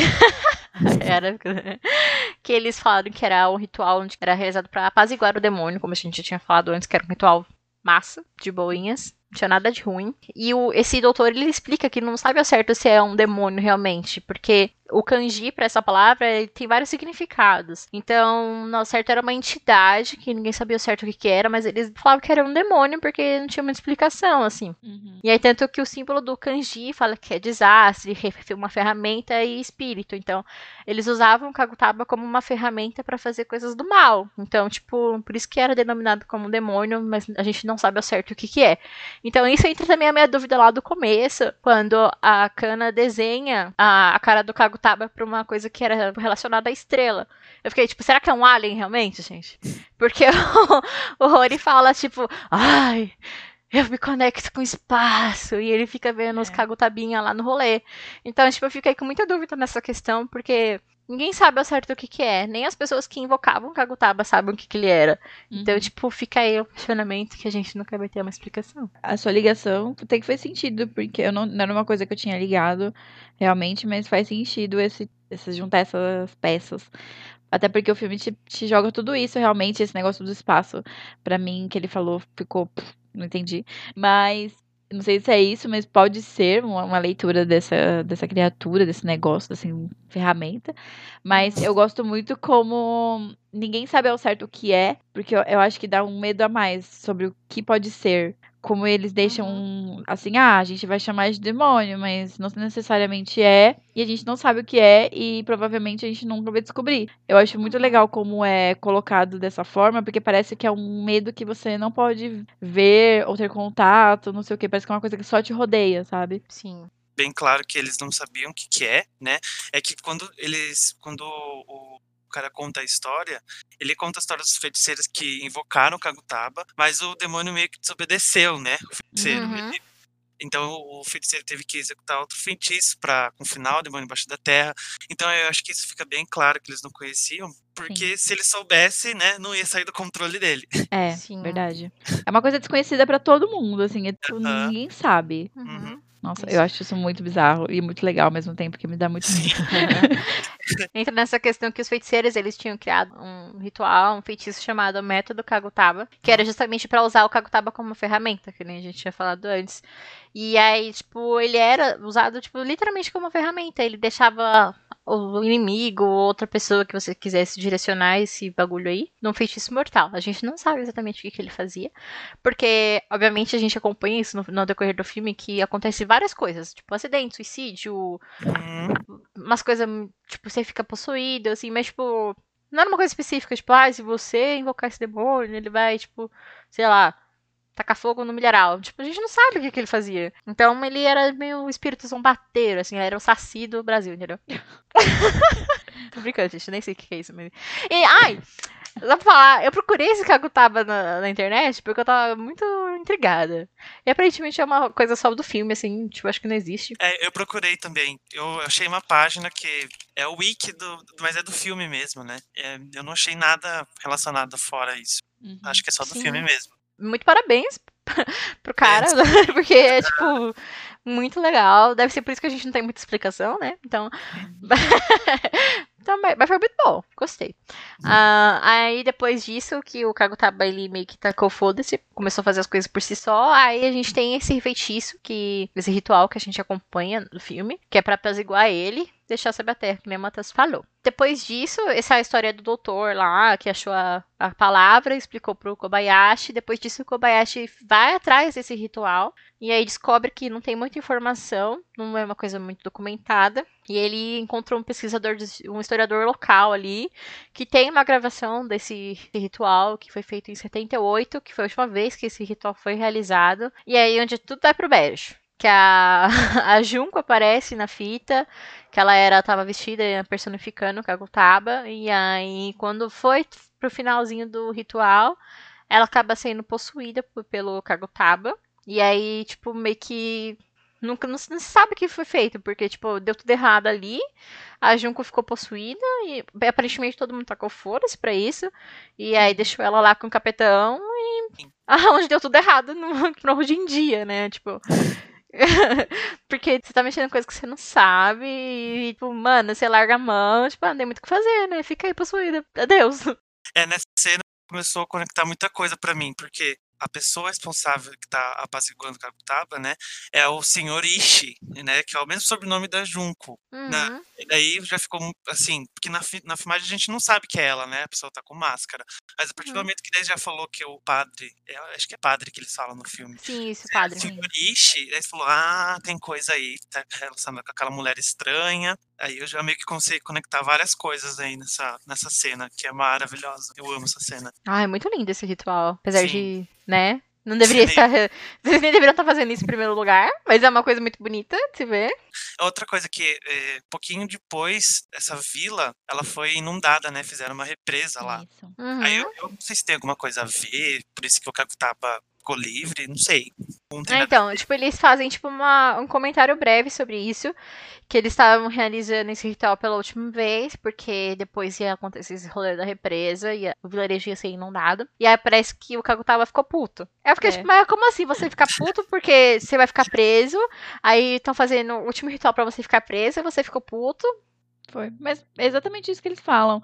Que ele, o Kagutaba sabia que não ia acontecer esse ritual mais. E aí, por isso, ele já invocou a Junko e já caiu fora. Uhum. E aí, todo mundo aparentemente ficou de boaça. Porque aí a amiga dela falou: Ai, ela ficou meio estranha. Mas depois foi fazer enfermagem. Então, sei lá o que, que aconteceu com a menina. Aí eu fiquei: Garota, eu sei que a gente perde amizade com as pessoas depois. Mas também não é pra tanto, né? A menina foi Né, não? possuída. E depois disso, o Kobayashi faz essa ligação. Ah, e o Padriche, a Junko Ishi. Ah, então ele foi atrás pra onde o pessoal do vilarejo tinha se mudado. Ele foi pra essa outra vila vizinha. E começa a fazer essas pequenas entrevistas. Aí ele encontra a vizinha lá, que aí fala que a, a Junko não era doida. Ela só ficou meio destabilizada depois do ritual. Uhum. E aí ali também, acho que ele tenta é, falar com ela. E aí é onde ela surta de novo. E ele também faz essa ligação, tipo, ah, era ela. Ah. E aí a vizinha fala que ela foi fazer curso de enfermagem. E aí o, o Kobayashi, esse, esse cara, ele, eu tenho que dar uns parabéns pra ele, porque ele é muito guerreirinho, gente. Ele vai atrás dessa história da Junko e da enfermagem. Ele vai atrás de tudo. Gente, melhor investigador sobrenatural. Ele é muito maravilhoso. Nossa. Aí eles falam que a Junko se formou quatro anos depois de ter sido possuída e conseguiu esse emprego na clínica obstétrica. Aí ele vai atrás de uma mulher que trabalhou com a Junko e ela fala assim: ó, a Junko era, era quieta, de um jeito assustador. Mas aí a gente também fazia uns abortos. Ela E a era super boa. A gente só fazia um aborto legal e ela era Gente. responsável por desca- descartar os embriões. Super de boa. Sim. E só fazer uma observação, 22 semanas de gestação são 5 meses. Então, tipo, os bichinhos já estavam super formados. E aí Ai. ela tinha que fazer o descarte desses embriões. Só que, tipo, uma pessoa muito normal, gente. Ela levava os embriões pra casa. Não, e, e ela fala assim: olha, tinha um rumor ali que ela, ela levava os embriões pra casa, mas a gente não sabe o que ela faria com eles. Então a gente deixou né? quieto. Olha, tipo, super normal, cara. Não, eu acho bizarro porque eles falam assim: pega a enfermeira mais bizarrinha, pega ela pra descartar os embriões. E, tipo, gente, é todo mundo super de boa. Eu acho muito engraçado ver esses filmes que eu fico, nossa, Sim. as pessoas deviam se apavorar com certas coisas e elas estão tipo, foda-se, a gente tá de boa aqui. Inclusive, eu, acho que eu li uma matéria que meio que criticava isso, porque eu acho que parece que isso é meio. que é cultural lá no Japão, sabe? Eles não, não lidam muito sério com essas coisas, sabe? Coisa que é pra eles que tá de boa, mas pra gente não é, sabe? Meio que criticava isso, parece que é meio cultural deles lá. Assim, a gente tá falando, nossa, isso é louco, isso não faz sentido e tal, mas a gente, a gente se põe nesse lugar que não é da nossa cultura, então, tipo, é diferente, Uhum. as visões são diferentes. Até mesmo a relação da mãe da cana com a cana, eu acho que é tudo uma coisa muito diferente que a gente não consegue nem conceber. É tudo uma concepção nossa, mas, nossa, a gente não tem como opinar diretamente. Sim. Eu acho que, tipo, ah, tem sempre esses boatos, assim, que, tipo, ai, os japoneses são frios e que não sei o quê.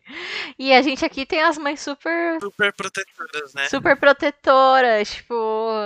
Então, tipo, a gente, a- as nossas mães sempre ficam no pé, tipo, ah, não fala com estranho não, homem do saco, e que não sei o quê. e lá, tipo, que nem tem a, acho que a, a Yara sabe quem que é aquela Carol Matsumoto, se eu não me engano. Que é tipo a modelo que tá morando lá no Japão. Foi você que me passou o Instagram dela. Aí esses dias Ah, ela sim, postou, sim. tipo, um story, tipo, de uma criança parecia que tinha, tipo, 5 anos, andando na rua sozinha e voltando da escola. E, tipo, mano, tipo, sei lá, eu só fui andar sozinha quando eu tinha 13 anos, toda cagada. Tipo, Sim. É muito estranho isso. Mas. que é legal a gente observar e ver isso nos filmes, porque é fora foge totalmente da nossa realidade. Eu acho que o interessante também é isso. Uhum. E também tentar entender por que, que aquilo tá acontecendo no filme. Porque às vezes isso parece muito. Ai, isso nunca aconteceria no filme pra gente. Mas, tipo, não, não. Se você consumir, sei lá, mais alguns três filmes, você vê que, na verdade, isso é normal. Uhum. Verdade. Sim. Aí, só pra encerrar esse assunto de crianças e mães, eu lembro que, tipo, ai, quando minha mãe ia buscar na escola, eu ficava, ai, você não precisa vir buscar pra escola. Não quero que você venha aqui. Aí, quando ela, ah, tá bom, vou começar a trabalhar, você vai ter que voltar sozinha. Eu, ai, meu Deus do céu. Será que eu lembro o caminho de casa? Ai, Ai, era horrível.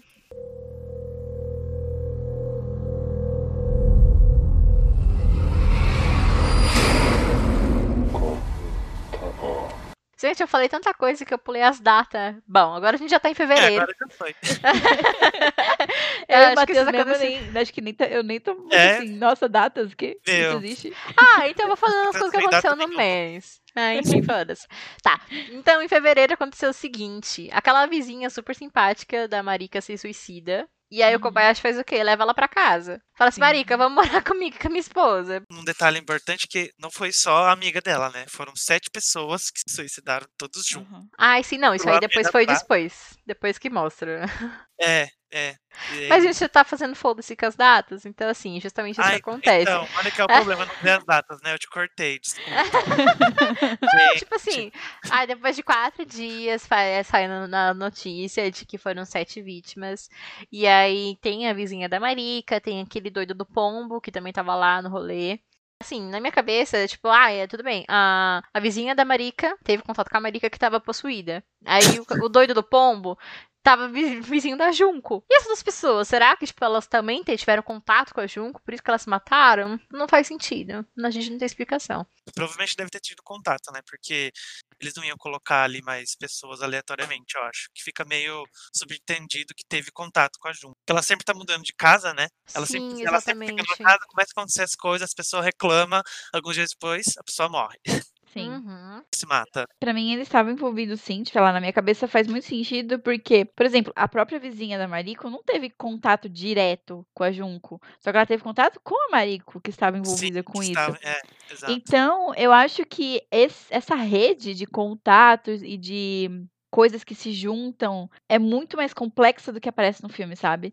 Então, por Sim. isso que eu acho que faz sentido na minha cabecinha, que mais pessoas tiveram contato indireto com essa maldição, sem saberem, tipo, a vizinha da Meiko totalmente de boaça lá, dando risada da menina fazendo knock-knock lá. E do nada ela quer se matar, tipo, é muito assim, sabe? Tipo, isso vai afetar você, não importa se você esteja envolvido ou não. E eu acho que Uhum. foi muito bizarro como aconteceu, muito assustador até, porque foi tipo, ai, sete pessoas morreram. E olha só, essas duas aqui estão envolvidas no caso, que a gente saiba. O resto, nem Uhum. sei. Eu não prestei atenção, mas será que pode ser que o, o vizinho que dá a entrevista pro Fubete também não tá nesse meio? É, Ou pode não? ser, não sei. Não, porque aparentemente ele não teve contato com a Junko, literalmente nenhum, É, assim, ele falou de não ter barulho, né? Ele só falou do Ozawa, mas, é, enfim, Isso. eu não prestei muita atenção, por isso que eu meio que joguei essa ideia. a gente ainda tá em fevereiro, depois que o Kobayashi descobre que o Ozawa era uma das vítimas, ele foi de novo entrevistar o vizinho, que aí ele descobre que a Junko era a vizinha, que ele reclamava com a Junko que os bebês estavam muito altos, mas a gente sabe que não tinha bebê nenhum, eram os fezes amaldiçoados. E no mesmo mês, literalmente no dia seguinte, o pai da Kana mata a mãe dela, Sim. a facadas, e eu coloquei assim, tipo, só isso. O pai da Kana mata a mãe, a facadas, e Marita fica possuída e faz o grito. Ela, ela fica menos igual a você. Gente, é muito assustador essa parte, credo. Aham. E tava tudo bem, tipo, tava numa, numa vibe bonitinha, assim, ai, que Masterchef, blá blá blá. Aí a Marika levanta e fica. "Ah". Gente, é muito tensa essa cena, né? Tipo, desse barulho que ela faz. É muito. Ai. É muito tenso. Nossa, Sim. essas coisas de grito me dão muita agonia, sei lá. Ai, e aí bate os pombos na janela, né? Que nem o, o Rory tinha falado pra ela. Ah, os pombos, não sei o que, desgraça, blá blá blá. E na minha cabeça, porque assim, tipo, depois que o. Lá atrás, quando o Kobayashi vai visitar lá na vila, que ele vê a. A Junko, não mostra mais ela. Aí eu fiz essa, essa associação. Será que a Junko já tava, tipo, suicidada desde aquela época? Desde quando a Marika fez o grito? É, olha. Foi uma, é uma boa. Pode ser, é uma boa hipótese, porque a gente não sabe exatamente o- É, quando Fala mais aconteceu. dela, né? Hum, Dá a entender que, assim, até o ponto que é, Kobayashi vai falar com a mulher lá, aí depois ele vai, tipo, lá de novo e já não tem cachorro nenhum. Foi nesse meio tempo, assim. Então eu acho que provavelmente pode ser. Uma coisa interessante é que quando não tá mostrando a, a ele chegando lá na vila, né? é, ele frisa bem que o pessoal eles deixam né, a foice em cima da porta, pra- da Uhum. porta, porque eles acham que é uma, meio que uma proteção, e os cachorros também, né? Sim. uhum. E daí, na segunda vez que ele volta lá, já não tem mais cachorro nenhum. É que se percebe que já tá uma coisa meio estranha. Não sei vocês, mas eu senti uma coisa muito ruim. Porque quando ele entra naquela vila e, tipo, tá mó silêncio. E antes ele tinha entrado, tipo, tinha cachorro pra todo lado, latino, nananã. Tipo, até na filmagem tá falando que a mulher tem, tipo, muito cachorro latino. E Uhum. quando ele entra, não tem nada, sabe? Tá mó silêncio mortal. É Sim. muito. É, é que nem eu falei do clima do filme. Ele te envolve num negócio muito louco, porque só isso eu fiquei, ai meu Deus, tá acontecendo alguma coisa. Eu comecei a me dar um Uhum. suadeiro, tipo, meu Deus. tipo, eu tô com medo pela falta de cachorros, porque eu nem sabia que isso fazia parte, né, do negócio que a gente vai ver depois. Mas Sim. isso já me deu um medo muito grande, porque eu já sabia que dentro da, das crenças daquelas pessoas, aquilo fazia sentido. E quando aquilo não fez Uhum. mais, já me deu um start. Nessa cena, eu não tinha. ente- Não passou pela minha cabeça que tinha acontecido a desgraça. Eu pensei que eles tinham fugido. Tipo, que nem a Junko, que, tipo, ai, começa a Uhum. investigar ela, ela dá no pé e tchau, some. Eu pensei que toda a vila tinha ido embora. Porque ele tava investigando essa questão do caga, Cagatuba? Caga, cagutaba. Cagotaba. Eu acho que eu, eu e a Grisha falou isso errado umas três vezes. Mas tudo É bem. que eu lembro de cacatua, aí eu fico com cacatua na cabeça. Ai, Ai, gente, normal. É difícil, né? Das minhas anotações aqui, não tá escrito Kobayashi, tá escrito Fubayashi, ó, pra você ter uma noção. Ai, Então, aí depois que a Mariko fica possuída, a gente entra nessa cena que eles vão investigar lá o vilarejo. Mas antes disso, o Kobayashi vai atrás do Rory e mostra a gravação da Junko. E ele se assusta pra caralho. Curta, né? E aí, depois eles vão embora. Deixa o, o Rory, tipo, totalmente assustado lá. E aí a Marika surta e fala que quer fazer o ritual. Que ela acha que ela vai morrer, então se ele fizer o ritual, tudo vai ficar bem. Não contente, o Kobayashi fala, vamos levar o, o Rory junto. É. Porque por algum motivo na minha cabeça, esse homem que é mentalmente instável tem a solução pra É, tudo. tá, é. Aí esse-. Tadinho do tipo, tava super de boas lá, Sim, com os alumínio dele. Gente, coitado. Ai, ai. E ele nem Aí, foi pro meio do lago. Por que, que ele tava lá? Ai, gente, credo. Né, não? Né? É porque eu acho que a- a- o barquinho não tinha espaço pra todo mundo. E era. É verdade. Ai, ai, ai. A Scooby Gang reunida, eles vão, passam pelo vilarejo, vê que os cachorros sumiu. E aí eles cagam pra isso e vão em direção a lá onde que era a antiga vila lá, onde eles faziam o ritual, blá blá blá. E aí eles localizam lá no meio da água, ela fala assim, é aqui que nós vai. Uhum. Super saudável você fazer um ritual no meio do barco. No meio do lago, né? É. No meio da água também, né? Tipo, gente, acho que as pessoas estavam tão desesperadas que as coisas que faziam sentido, tipo, foi tudo pro ar. Ah, era o local, né? Ele viu no mapa, ele falou: Ah, eu acho que mais ou menos onde era feito o ritual, que, que era o. Não era o templo, como é que chama? Santuário. Isso, onde era o santuário, é mais ou menos ali. Então a gente vai pra lá, porque tava tudo água, né? Então É. eles tinham que ir pro local pra fazer sentido aquilo. Sim. Aí eles fazem o ritual lá, a Marika fica meio estranha. Meu Deus, essa cena eu fiquei com muito medo. Ai, meu Deus. Ela fica com o cabelo todo caído assim pra frente, aí ela fica. Eu falei assim, mas pronto, possuiu de verdade agora. Nossa. Que o que não tinha dado ruim antes vai dar agora. Aí Nossa, e quando ela bem. volta sorrindo, gente, eu falei, gente, ai meu Deus do céu, ai, meu Deus. Ai, sei lá. Eu tava muito tensa nessa cena aqui pra mim, qualquer momento, essa mulher ia pegar a faquinha lá e meter na cara do Kobayashi. E aí, e pronto, a Marika matou o Kobayashi e jogou na água, por isso que ele desapareceu. Eu fiquei muito tensa. Ai. Não, o pior é que ela volta, fala, ai, eu tô bem, tô Tá leve. tudo bem, né? Aí eu, não, você não tá. Eu tô, eu tô sentindo que você não tá. Ai. É, aí, logo que ela fala que ela tá bem, né? Ela começa a fazer aqueles mesmos gemidos. Aqueles... É, não. Ai, gente. É É, de- é- É depois. Ah, É tá. depois. Ai, ai. Aí, depois que eles fazem o ritual, o, o Rory surta lá e começa, sai daí! Vambora, a gente tem que fugir da montanha! Eu E aí-. Do nada! Ele começa a procurar a cana lá no meio da floresta. E aí, gente, essa cena. Ai, que cena linda. é a Porque do nada escurece. Do nada escurece no meio da floresta. E aí o Kobayashi vai atrás do, do Rory e o câmera fica com a Marika.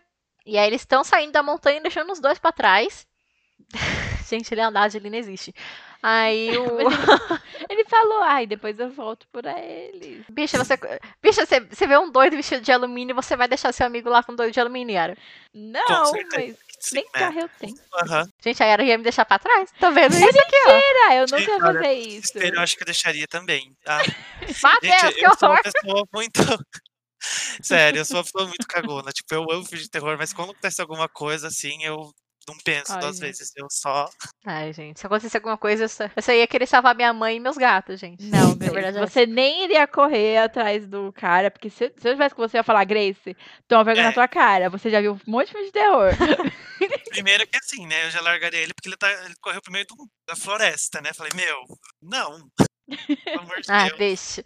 Ah, olha, assim, eu seria uma pessoa sensata e ia falar, deixa ele. Aí eu ligar pra polícia, polícia, o doido aqui do papel de alumínio fugiu. É isso que eu ia fazer. O legal dessa cena do final é porque daí fica bem, assim, fica parecido meio com a Bruxa de Blair, vocês não acharam? Ai, lindo. Sim, Foi uma coisa que me lembrou muito a Bruxa de Blair. E eu, eu, amo essa cena- essas cenas finais aí. Aí eles usam bastante dos elementos de found footage mesmo, que é É, tipo exato, câmera que é- correndo, Uhum. bem instável, aquela coisa bem tipo confusão, que parece que tá te envolvendo naquilo. É, acho que é a primeira vez que acontece isso, né? Que aí Sim. começa meio que entrar o found footage mesmo, né?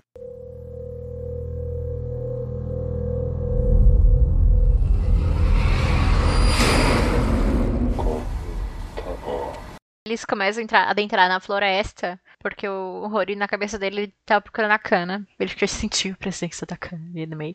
E aí eles começam a adentrar a floresta e começam a ver umas coisas bizarras, os cachorros da vila, tipo, tudo estrupiado lá. E aí tem um círculo gigantesco, assim, com as entranhas dos pombos, pé de pombo, pele de pombo, pena de pombo, tudo no pombo ali, tava lá. No meio do círculo tinha um monte de cachorro assassinado. Sim. E aí o, o Rory começa a correr mais, mais, mais dentro da floresta e ele vê uns, uns pedaços de santuário, tipo, meio que caído, assim, meio antigo, umas ruínas mesmo. E procurando a cana ali no meio dessas ruínas, até o Kobayashi fica, ah, mas ela tá aí! Porque não tinha como a criança entrar ali, gente, mas enfim. Ai, gente, ele era a única pessoa preocupada com cano. Ai, Exato. tadinho. Né, ah, os pais nem estavam procurando a cana, depois a pais morreu. ele desde o início, né? E ele é, É, o único não. que tá preocupado. É. Verdade. Mas estranha essa preocupação dele. Mas enfim. Aí, aí tem essa cena maravilhosa, linda, perfeita, de que o, o Rory começa a gritar, assim, apontando como se fosse pra um. Tipo, não sei o nome daquilo, mas num portão. Sei lá o que, que é aquilo. E aí o. Eu não sei o que aconteceu com a câmera, se a câmera deu um glitch ou entrou no modo noturno. Aparece a cana em pé, assim, com um monte de feto escalando ela, assim. Ai. E essa cena é nojenta. Nojenta, nojenta, Tal. nojenta. Mas é tão linda. Mas é nojenta. Ela tá muito bonita, né, na cena. É uma cena meio grotesca, mas ela tá muito bonita, eu achei. Ela tá com um, um roupe, assim. Ela tá muito bonita. Eu achei ela muito boni- bonitinha, mas a cena em si é bem grotesca. Sim. É como se fosse um véu de feto. Nossa. Ai, essa cena pra mim é tipo. É muito bizarro, é muito grotesco. É grotesco de verdade. Tipo, uma coisa que fica marcada na mente. Tipo, Sim. a, a cena depois, mas no final. Tipo, eu, eu pisco assim e vejo, meu Deus, cana sendo escalada por fetos. Quando eu vi, eu falei, gente, eu voltei, sei lá, muitas vezes e eu fiquei deixando parado, olhando. Eu falei, caraca, isso tá acontecendo. Credo, Yara, como você é nojenta. É porque eu fiquei, nossa, eu não tô acreditando que eu tô vendo isso. É umas coisas, tipo, que eu, não- eu não esperava mesmo ver aquilo, sabe? Eu esperava saber Uhum. daquilo, não ver, enfim. Porque é muito E- inesperado, né? Tipo, você não, Sim. não espera aquilo. E é- é- realmente é bem chocante. Aí você tem que voltar pra ver, pra confirmar. Tipo, é isso mesmo que eu tô vendo, né? É minha reação. Eu acho que o pior é porque os fetos se mexem. Se os fetos não Sim, estivessem estão se se mexendo, né? mexendo. E aí, a gente, eu, pelo menos eu entendi que os vermes ectoplasmáticos do, do Rory eram os fetos do, do Kagutaba. é, também. Uhum. Ai, então a gente sai de acordo. Aí depois disso, tem um corte aí nessas gravações que falam que depois eles levaram o Rory pro hospital. E a gente esqueceu de falar da Marika, coitada, que tava saindo da, da montanha É e fez o grito de novo. E sai Uhum. gritando, correndo no meio da estrada. Na minha cabeça, eu entendi que ela meio que, tipo, conforme ela tava. Fez ritual, tava saindo da montanha, meio que o Kagutaba tava saindo dela. Do mesmo jeito que entrou, tava saindo, assim, sabe? Por isso que ela Depois deu ela esse volta ao lapso. normal, né? É- ela- Sim, ela sim. Tem esse momento, mas depois ela já volta ao normal. Então acho que é, é bem isso mesmo. Uhum. Ai, eu queria muito dizer que a esposa do Kobayashi e esse câmera são muito corajosos, porque se eu visse uma pessoa fazendo pra mim, eu já ia falar, não, tchau. Fica Sai possuída casa." aí. sai da minha casa, sai do meu carro. Você que lute sozinho com seus demônios. Que horror. Ai, bicha, mas é verdade? Eu já tenho vontade de expulsar você da minha casa quando você fica sonâmbula. Ai, que horror. Ai, Matheus, eu já vi Yara sonâmbula e isso é muito medonho. medo. Eu- E eu nem fiquei full sonâmbula na sua casa. Eu conversei Você com a ficou mãe assim. sonâmbula. É, Ela ficou so- Minha mãe viu Yara sonâmbula, Matheus. Você acredita nisso? Meu Deus. Minha mãe entra no quarto aqui, conversa com a Yara, Yara dá risada, depois a, a minha mãe, ai Yara, que sei o que, ela quer? Eu não falei É isso, não. verdade. Você tipo, chega a fazer alguma coisa que tá sonâmbula ou não? Você só. Assim, eu- por relatos, né? Minha namorada falou que ou eu levanto, fico parada, ou eu sento e fico parada, Gente, ou eu fico olhando pro travesseiro e dando risada, ou às vezes eu fico olhando pra ela. Que horror. Ou, tipo, ela, ela falou que, às vezes, muitas vezes ela parece que eu tô procurando alguma coisa na cama. Aí, até a vez que eu levantei, fui, pro, fui pra sala e fiquei procurando alguma coisa na mesa. Aí, essa foi a semana que eu tava mais agitada. Eu não sei o que acontece, gente. Não sei como funciona na minha mente. Aí, ela até escondeu faca, escondeu é, chave, porque ela ficou com medo de eu sair. Mas é isso, eu nunca, tipo, fiz a mais do que isso. Mas é bem bizarro, eu acho. Uma vez eu já acordei no canto do meu quarto, eu fiquei, ai meu Deus, onde eu tô? Aí ela fez a bruxa de Blair no quarto dela. Foi. Era muito bizarro, assim. Mas eu acho que é pior pra quem tá vendo. Sim, com certeza. Ai, Jesus, tenho um monte de medo. Por isso que eu não durmo mais. Ai, uma vez eu tava, tipo, de boas, assim. Aí a Yara começou a dar risada. Yara. Deus. E ela. Yara. Yara. Eu falei assim, eu vou pôr meus fones de ouvir, vou dormir música, que é melhor pra mim. É porque você não pode acordar a pessoa, né? Que a pessoa. É isso que acontece? Falam que não pode acordar. Você tem que. A gente tem que acordar com calma, né? Você não pode. Você não eu não pode, saberia como reagir, gente. Eu ia assustar, eu ia gritar. Não ia dar certo. Você não pode dar um tapa na cara da Yara, assim. Para Jogar com um- isso, menina. Para jogar, com um- isso. jogar água na cara. que horror. Ai, gente.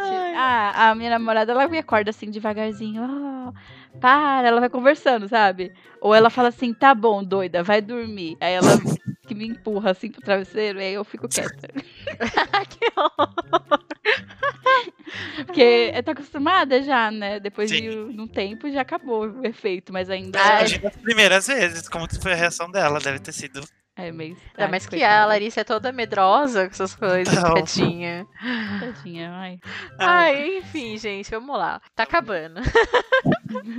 Ai, tá. Depois que o Kobayashi leva a Marika e o Rory pro hospital, ele vai atrás da. no vilarejo de novo, atrás da Junko. E é onde a gente tá indo pro desfecho desse filme.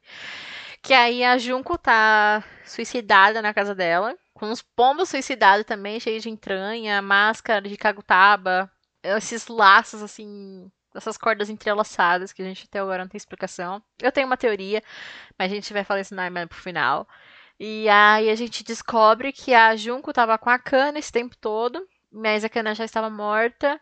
E tem essa criança encapetada que a gente já sabe que é o Kagotaba. É a mesma criança que a gente viu lá no início, né? Sim. Sim, que apareceu na casa da vizinha, que apareceu na, na fita da, da, Da. Marika, Uhum. que apareceu lá no glitch na casa do Rory. Então, tipo, essa criança era o capetinha desde o começo. Esse Kobayashi é muito guerreiro, gente. Não contente com a situação, ele leva essa criança pra casa dele e adota a gente. criança. Volta, né? Adota a criança. E, tipo, a gente já tem essa desenrolar aí que acontece uma investigação, ele descobre que essa criança não é filha da, não é filha da Junko, não tem relação nenhuma com ela. Depois disso, o Kobayashi entra em contato de novo com esse historiador lá atrás que mostrou o ritual pra ele. Ele fala assim: Ó, depois que você veio aqui, eu dei uma pesquisada a mais nas coisas aqui, ó. Encontrei isso. Ele encontra um pergaminho com o ritual de invocação do Kagutaba. Antes a gente só tinha visto o pra tentar Apaziguar. colocar apaziguar ele. Então aí mostra que é, o ritual ele tinha os cachorros, tinha alguns pássaros desenhados, que aí a gente faz a relação com as pombas, e tinha os filhotes de macaco, que aí a gente tem a- os fetos da Junco. Que aí era o médium, ele era alimentado com os fetos de macaco, só que para o ritual da Junco, ela estava alimentando o médium com os fetos da, da clínica de aborto dela. E aí eu acho estranho, porque assim, o Rory fala que os vermes é, tinham se alimentado da cana. Então a cana se alimentava dos fetos e o menino se alimentava da cana? Tipo, como assim? É. Acho que não, porque é o médium que é alimentado, né? O demônio em si, acho que não, né? Não, mas aí o Rory falava assim: ah, os vermes comeram a cana. Hum, é verdade, ele fala no- lá no começo, né? Sim. É. Então. Aí, tipo, eu fiquei, meio- eu fiquei meio. Achei estranho isso daí. Mas pode ser também um- com uma concepção errada do que ele tá vendo, porque a gente não sim, sabe É, exatamente o, do que ele fala, se é exatamente aquilo. sim, sim. É, pode ser uma interpretação dele, até porque ele tá muito instável com tudo aquilo que tá acontecendo. Mas é aí que, nossa, quando ele fala que a criança comeu os fetos, eu, nossa, eu senti um enjoo muito grande, tipo, deu um- uma reviravolta no estômago, eu fiquei, meu Nossa, Deus. sim. Só que aí que eu falei, gente, esse filme é maravilhoso, porque ele podia fazer uma cena nojentíssima de uma criança comendo uns fetos, sei lá. Só que ele optou por Sim. não mostrar isso e mostrar aquela outra cena lá, que por si só é bizarra, mas mesmo assim não é tão gratuita como eu acho que teria sido a outra, tipo, da menina comendo feto. E aí você entende por que, que mostraram tudo sobre as habilidades da cana, o que, que aconteceu e tudo mais. É muito bom. Uhum. Aí, tipo, aí faz toda a conexão de todas Uhum. essas histórias, assim, e, tipo, ah, o terceiro olho É da mente acaso, se né? abre. Nada é por acaso, né? Tipo, Sim. inclusive aqueles programas de TV que quando você assiste vez você fala, meu, que bobeira é essa? Tipo, tudo tem uma. Tá tudo conectado. É um filme muito enorme, muito grande, que nem a Ara falou lá no Uhum. comecinho, que é tipo quase duas horas, mas tipo, tá tudo explicadinho ali, o porquê que é Sim. tanto, assim. E por que que precisa desse tanto, porque que nem a gente falou, tipo, são muitas informações que você não percebe de primeira. Uhum. Tudo ali tá justificado, assim, sabe? Uhum. Tipo, não tem como você falar, ah, tipo, se tivesse tirado meia hora menos, teria sido melhor. Não, Sim, ele porque, deixa tipo. nada em aberto, né? Ele deixa Sim. tudo explicadinho, coisa por coisa. Ai, ai. Então, esse todo rolê, assim, aconteceu entre fevereiro e começo de março. E aí a gente, tipo, vai mostrando o final de cada um. Que depois que o, o Rory saiu do hospital, ele foi pra um hospital psiquiátrico. A Marika ficou bem, Ainda ficou bem. de Ai, boaça, ficou lindinha, fofinha lá, levando um tapa na cabeça sem motivo algum. E... Tadinha. Nossa, A Marico, a Marico, nossa, eu queria que ela virasse a mão na cara daquele cara, mas tudo bem. Ela tá, tá bem, pelo menos ela tá sem coisas rondando ela. Ai, sim. Hum. E aí a gente tem um jantar em família do Kobayashi lá, ali tentando tirar alguma informação do Kagutaba lá. O Kagutaba tava comendo omelete de boaça. E quando a gente pensa que tá tudo bem, não tá Ai, tudo bem. Uhum, que é o... Só um- uma coisa, eu não sei se você vai se ia comentar depois, mas o, a partir do momento que eh, a gente vê a cena lá da, da- do, do menininho com a cana, o documentário acaba, né? Uhum. O sim. documentário acaba e daí, é, um- eu não sei muito bem, não lembro, mas é, é o programa de TV que recebe a, a filmagem dessa cena com o Bayashi, que é na casa dele, que você estava falando? Isso, é tipo assim, é depois recebem, de. é, a filmagem. Isso, aí depois, depois que mostra essa cena do Kobayashi encontrando o corpo da Junko, a gente meio que tem o closure do rolê. Depois, tipo, a gente vai mostrando, tipo, é, algumas imagens soltas, notícia, jornal, etc e tal, dessas informações que a gente foi comentando agora. E aí depois eles fazem, tipo, menção ao começo, que a casa do Kobayashi pegou fogo, a, mulher, a esposa dele foi encontrada entre os destroços da casa, Uhum. é, ele tá desaparecido. E aí fala assim que depois de um tempo a editora recebeu uma encomenda com uma câmera de vídeo como remetente do Kobayashi, só que sem endereço. E aí encontrou essa fita que a gente, tipo, descobre o que, que aconteceu no dia que a casa pegou fogo. Que a gente tá no final. Finalmente! Realmente. que aí a gente vê um vídeo do Kobayashi em casa, ele tá conversando com o Rory, que ele fugiu do hospital. Uhum. Que aí ele tá falando que ele tá escutando as vozes da cana, que o Kagutaba tá vivo, e aí o Kobayashi, não, o que que é isso? A Junko morreu, etc e tal. Aí do nada o Ro- o Rory entra dentro da casa, começa a dar umas pedradas na cabeça do menino. Gente, cena é bizarra, né? Ele até bate na esposa do Kobayashi, bate no. Kobayashi, bate em todo Bate mundo todo com a mundo. pedra. E aí o, Kobayashi tenta tipo, persuadir o Rory e fala: Não, tá tudo bem, se acalma. Passa o menino pra cá, passa o menino pra cá. Aí o Rory fala, não! E começa a bater nele de novo com a pedra. Bate no Kobayashi de novo. Essa cena, ela é muito intensa, mas eu ri muito na segunda vez, porque é muito engraçado ver ele, ele, tipo, surtado. Tadinho. Ai, aí nisso, tipo, a câmera meio que se destabiliza e tá mostrando a esposa do Kobayashi. E aí ela dá um grito, aí o Kobayashi vira a câmera e a gente vê a cara do Kagutaba, graças a Deus, Finalmente, pela primeira vez. pela primeira vez. E é muito rápido, né? Dá um glitch ali, aí mostra o espírito da cana ali atrás, e aí todo mundo fica possuído. E acabou-se o filme. Acabou-se não, né? Tipo, a esposa do Kobayashi fica possuída, ela faz o grito também. O Rory também fica possuído. Aí ele sai Sai com o menino, né? o menino possuído, Uhum. o Kagutaba. Eles fogem. Depois a gente descobre que o Rory morreu. Tava preso no duto de vento lá, ventilador, duto de ar, sei lá. Eles fogem. A esposa do Kobayashi tá possuída. Aí ela joga álcool em si mesma e depois taca fogo. E aí a gente descobre o motivo da casa ter pegado fogo. Foi porque aconteceu todo esse rolê. E acabou-se o filme, gente. Graças a Deus. Graças A Deus. cena ele desligando a câmera, né? É uma coisa bem atividade paranormal, esse finalzinho, né? Achei bem parecido com atividade paranormal. Que os finais sempre são assim, né? É alguém com a câmera e acontece alguma coisa, pá, desliga. Desliga. É.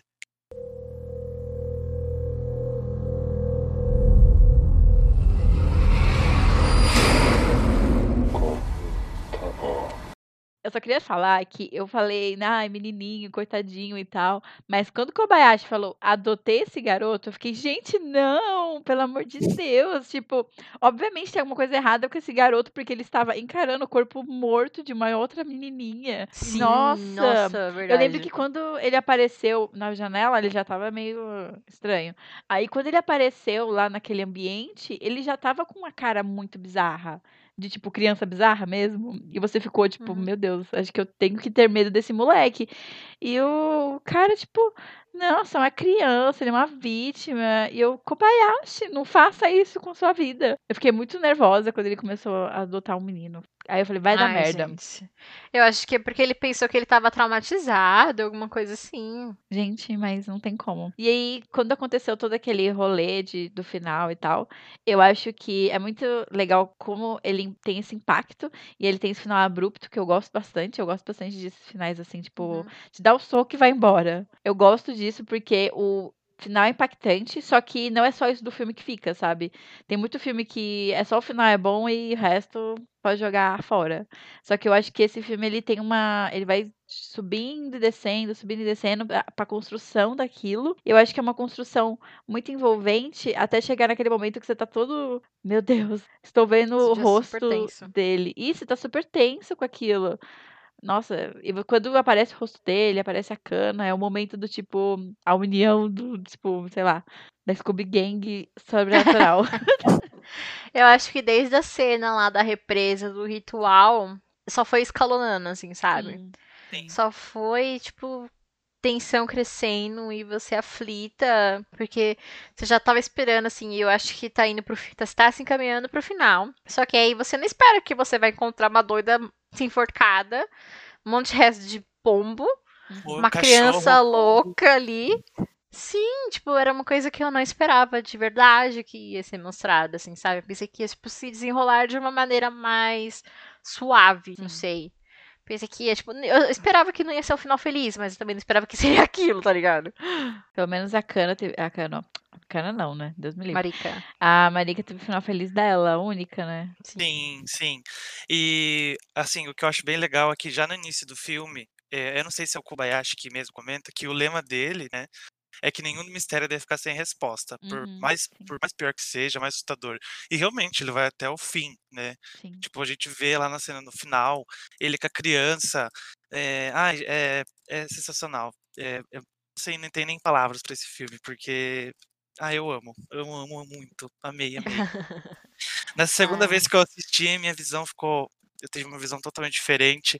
Ver tudo o que ele constrói desde o início, jogando as, as informações. É, é demais. É demais. Eu gostei bastante. Tipo assim, é, eu lembro que eu não tinha dado cinco estrelas pra ele no Letterboxd, porque eu ficava, tipo, ai, muita coisa, tipo, ficou sem explicação, ficou sem resposta. Só que, enquanto eu tava fervendo minha salsicha, eu, eu comecei a pensar sobre ele, assim, e eu fiquei, tipo, mano, é, eu não posso exigir muito, assim, tipo, porque eu não posso falar, ai, foi um furo de roteiro, ou alguma coisa assim, sabe? Porque, Uhum. tipo, a gente acompanha toda a visão de um investigador. Sim. Então, ele mesmo não tinha as respostas, ele não tinha acesso a essas respostas, porque a única pessoa que podia dar um encerramento ali, solucionar todos os mistérios que a gente precisava, que a gente estava acompanhando, era a Junko que se matou.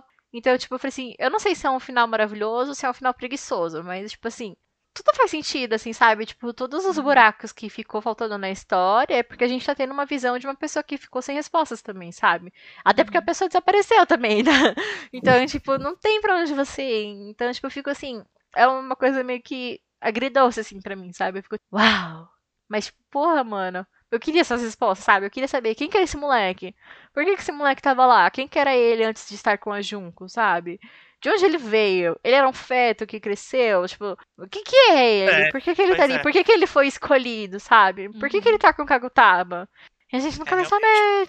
É que nem eu falei, tipo, é uma pessoa que também ficou sem resposta e que desapareceu e, e a gente não sabe, porque é, lá em 78, quando eles estavam fazendo o ritual pra apaziguar o Kagutaba, tipo, a Junko foi possuída. Uhum. Aí, por que, que ela tá tentando fazer um ritual de invocação do Kagutaba se, tipo, o Kagutaba já estava com ela? E por que, que depois ele passou pro moleque?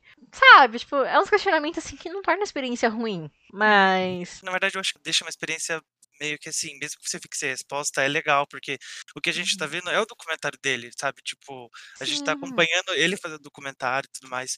E a partir do momento que ele some, você também fica sem resposta, entendeu?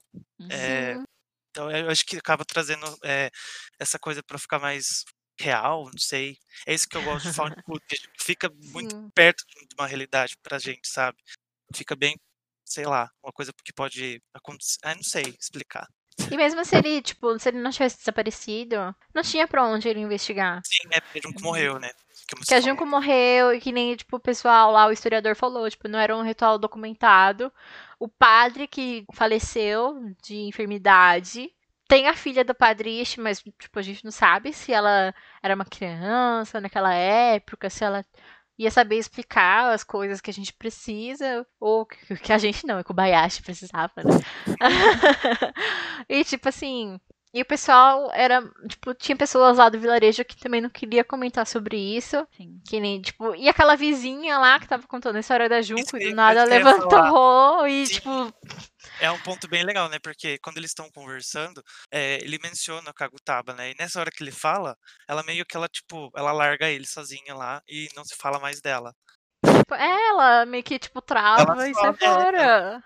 A feição dela muda, né? Ela fecha a cara assim e larga ele. Antes eu tava, tipo, ai, não foi explicado, não gostei dessa parte, é um ponto negativo. Só que aí, tipo, depois eu pensando assim, tipo, mano, não tem nem o que falar, velho. Porque, tipo, o cara não ia ter resposta de qualquer jeito, não ia Uhum. ter um É, não tem o encerramento. que fazer. Tipo, e ainda depois que, quando eles estão voltando pro vilarejo, ainda fala: Ah, Kobayashi volta atrás da Junko em busca da verdade. E a Junko tá morta. Tá. Então, tipo, ai, gente, eu acho que isso é o fonte footage perfeito.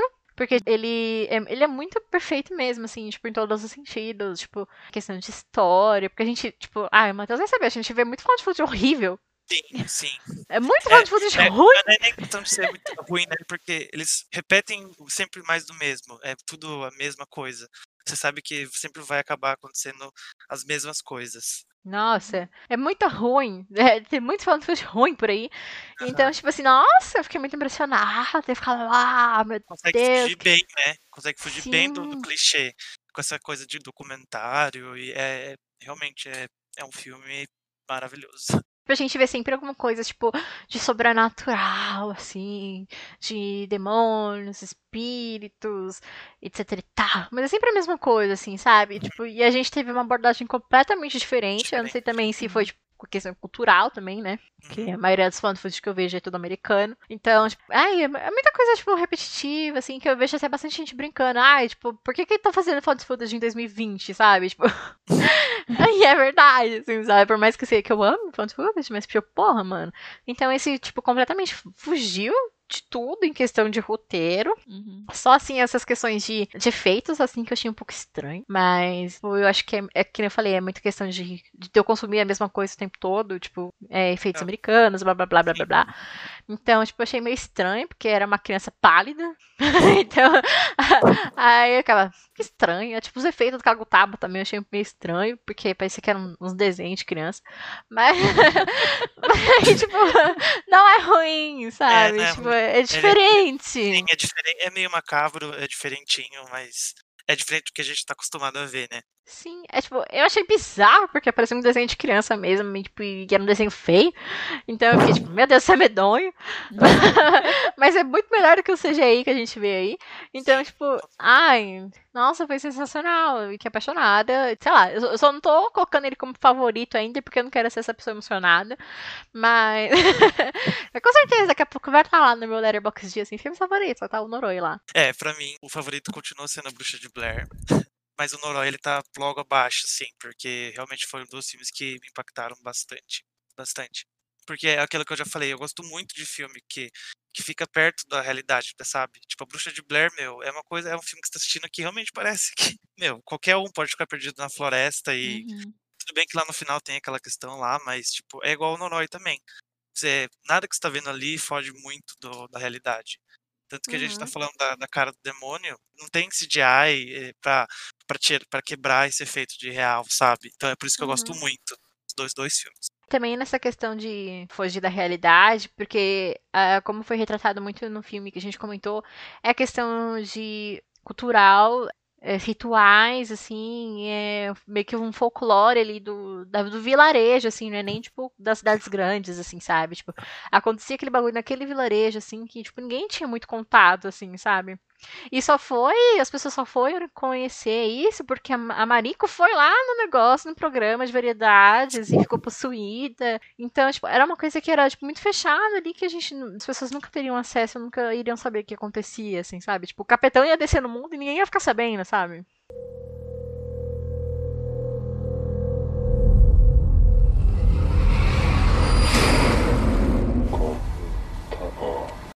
Pra mim, esses efeitos, assim, entre aspas, ruins, e até a qualidade de imagem mesmo, que é um pouco bizarra, pra mim tornou tudo ainda mais divertido pela experiência de parecer que tá vendo um documentário real, caseiro, Uhum. entre aspas, sabe? Até porque as performances eu acho muito boa, tipo, os atores, sabe, estavam bem envolvidos naquilo, parecia que eles estavam com medo real. E às vezes eu vejo alguns found footage que as pessoas parecem que tá, tipo, zoando, correndo pra lá, dando risada, tipo, eu tenho um amigo que fala que found footage é gente branca fazendo merda, né? Porque sim, é sempre é, é cético, não acredita em nada, e quando acontece morre, é sempre mais do mesmo. É diferente do Exato. Noroi, né? exato. Inclusive, eu não sei se vocês viram também, que é outra coisa que deixa o filme ainda mais real. A Marika é o nome, o nome dela mesmo, né? É o nome dela Ah, real. sim, sim. É ela mesma, tipo, tanto que eu- a matéria que eu li fala que ela tá fazendo ela mesma ali no filme. Sim, e tem, tipo, até os convidados lá do programa de variedades, são pessoas famosas mesmo lá Aham. no Japão. É muito louco. Sim. Que rolê, né, mano? Que rolê. Pois é. Eu realmente achei, tipo, parecia que tava vendo um- uma coisa sendo investigada realmente. Então, até esse envolvimento com todas essas pessoas e tudo mais, eu achei muito acreditável. Ai, acho que a única coisa assim que, tipo, eu fiquei, porra, mano, é na empatia e na inocência do Kobayashi, mano. Se fosse, tipo, Sim. nós, assim, tipo, com o coração de pedra, isso nunca iria acontecer, porque a gente não quer levar uma pessoa estranha na nossa casa, sabe? Ai, Então, se ele tivesse deixado as pessoas lá, eu não teria morrido, tá ligado? uma coisa que desse filme que tem um pouco desenvolvimento de personagem, só que o pouco que mostra, você já conhece totalmente aquele personagem. Você já Sim. sabe que o Kobayashi é aquela pessoa que vai investigar a todo custo, até porque aparece aquela frase no começo, e ele é aquela pessoa que vai ajudar as pessoas com isso, porque ele também tá nutrindo um- uma curiosidade, porque eu acho que ele pegou o garoto, não só porque o garoto ia ficar sozinho, mas porque ele tinha aquela curiosidade de tipo, que mais que esse moleque sabe que ele não tá contando? E Uhum. a Mariko mesmo teve esse negócio que a gente já conheceu ela, a Kana a gente já conheceu ela, o outro gente já conheceu ele. Então, tipo, todo mundo tem uma, personalidade muito marcante. Então, todo mundo tá ali gravado e não importa se você gosta da pessoa ou não, você sabe qual vai ser a atitude da pessoa perante aquilo que tá acontecendo. Então, eu acho isso muito legal. Porque eu não acho que teve um desenvolvimento tão grande, assim. Foi só, tipo, o mínimo que eles mostraram. E ficou tão marcante, foi tão bem feito esse negócio. Que É muito inteligente, né? Sim, É a é forma como que eles muito. introduzem o personagem.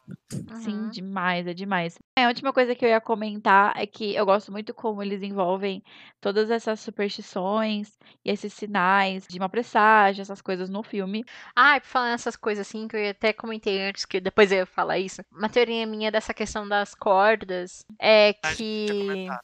É, então, é tipo assim, tem um rolê lá no Japão que, tipo, eles amarram uma corda na árvore pra sinalizar que aquela é uma área sagrada, assim, sabe? Que, tipo, Uhum. ai, tem o espírito da natureza aqui que protege essa área. Então, se você fizer alguma coisa ruim, você vai desrespeitar o espírito e você vai sofrer as consequências. Então, eu não sei se a Junko fez isso pra profanar a área, até porque era um, um santuário ali. Então, tipo, ela fez as cordas lá com um pedaço de pombo e matou os cachorros. Então, É, eu tipo, acho que faz sentido, porque Uhum. eh, as cordas estão lá na cera da, da cana, né? Com os fetos. Isso.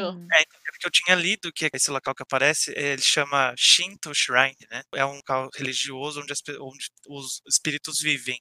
Então Uhum. eu, eu realmente tive essa impressão também, que ela quis, no sentido de profanar mesmo o local. Que tá com o bicho morto, bem isso mesmo que eu pensei também. A gente tem um exemplo perfeito disso, que é o Totoro. que é o espírito da floresta lá, muito bonitinho. Ah, enfim, eu vejo, lembrei de Totoro na cabeça. Interessante isso, porque mostra que o filme tem mais camadas do que a gente consegue ler.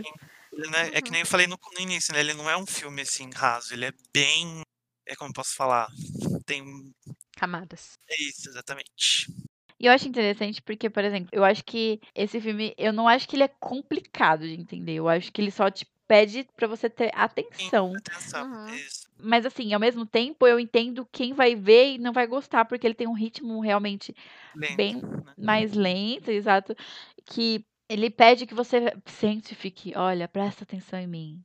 Vamos vou Sim. pegar na tua mão e a gente vai caminhar nessa investigação. Até porque eu acho que tem umas coisas que ele não, não é complicado. Por exemplo, quando aparece o nome do negócio pela primeira vez, ai meu Deus, como é que é mesmo? Kagutaba. Do Kagutaba, e logo em É o seguida. Kakatua, Yara. Deus.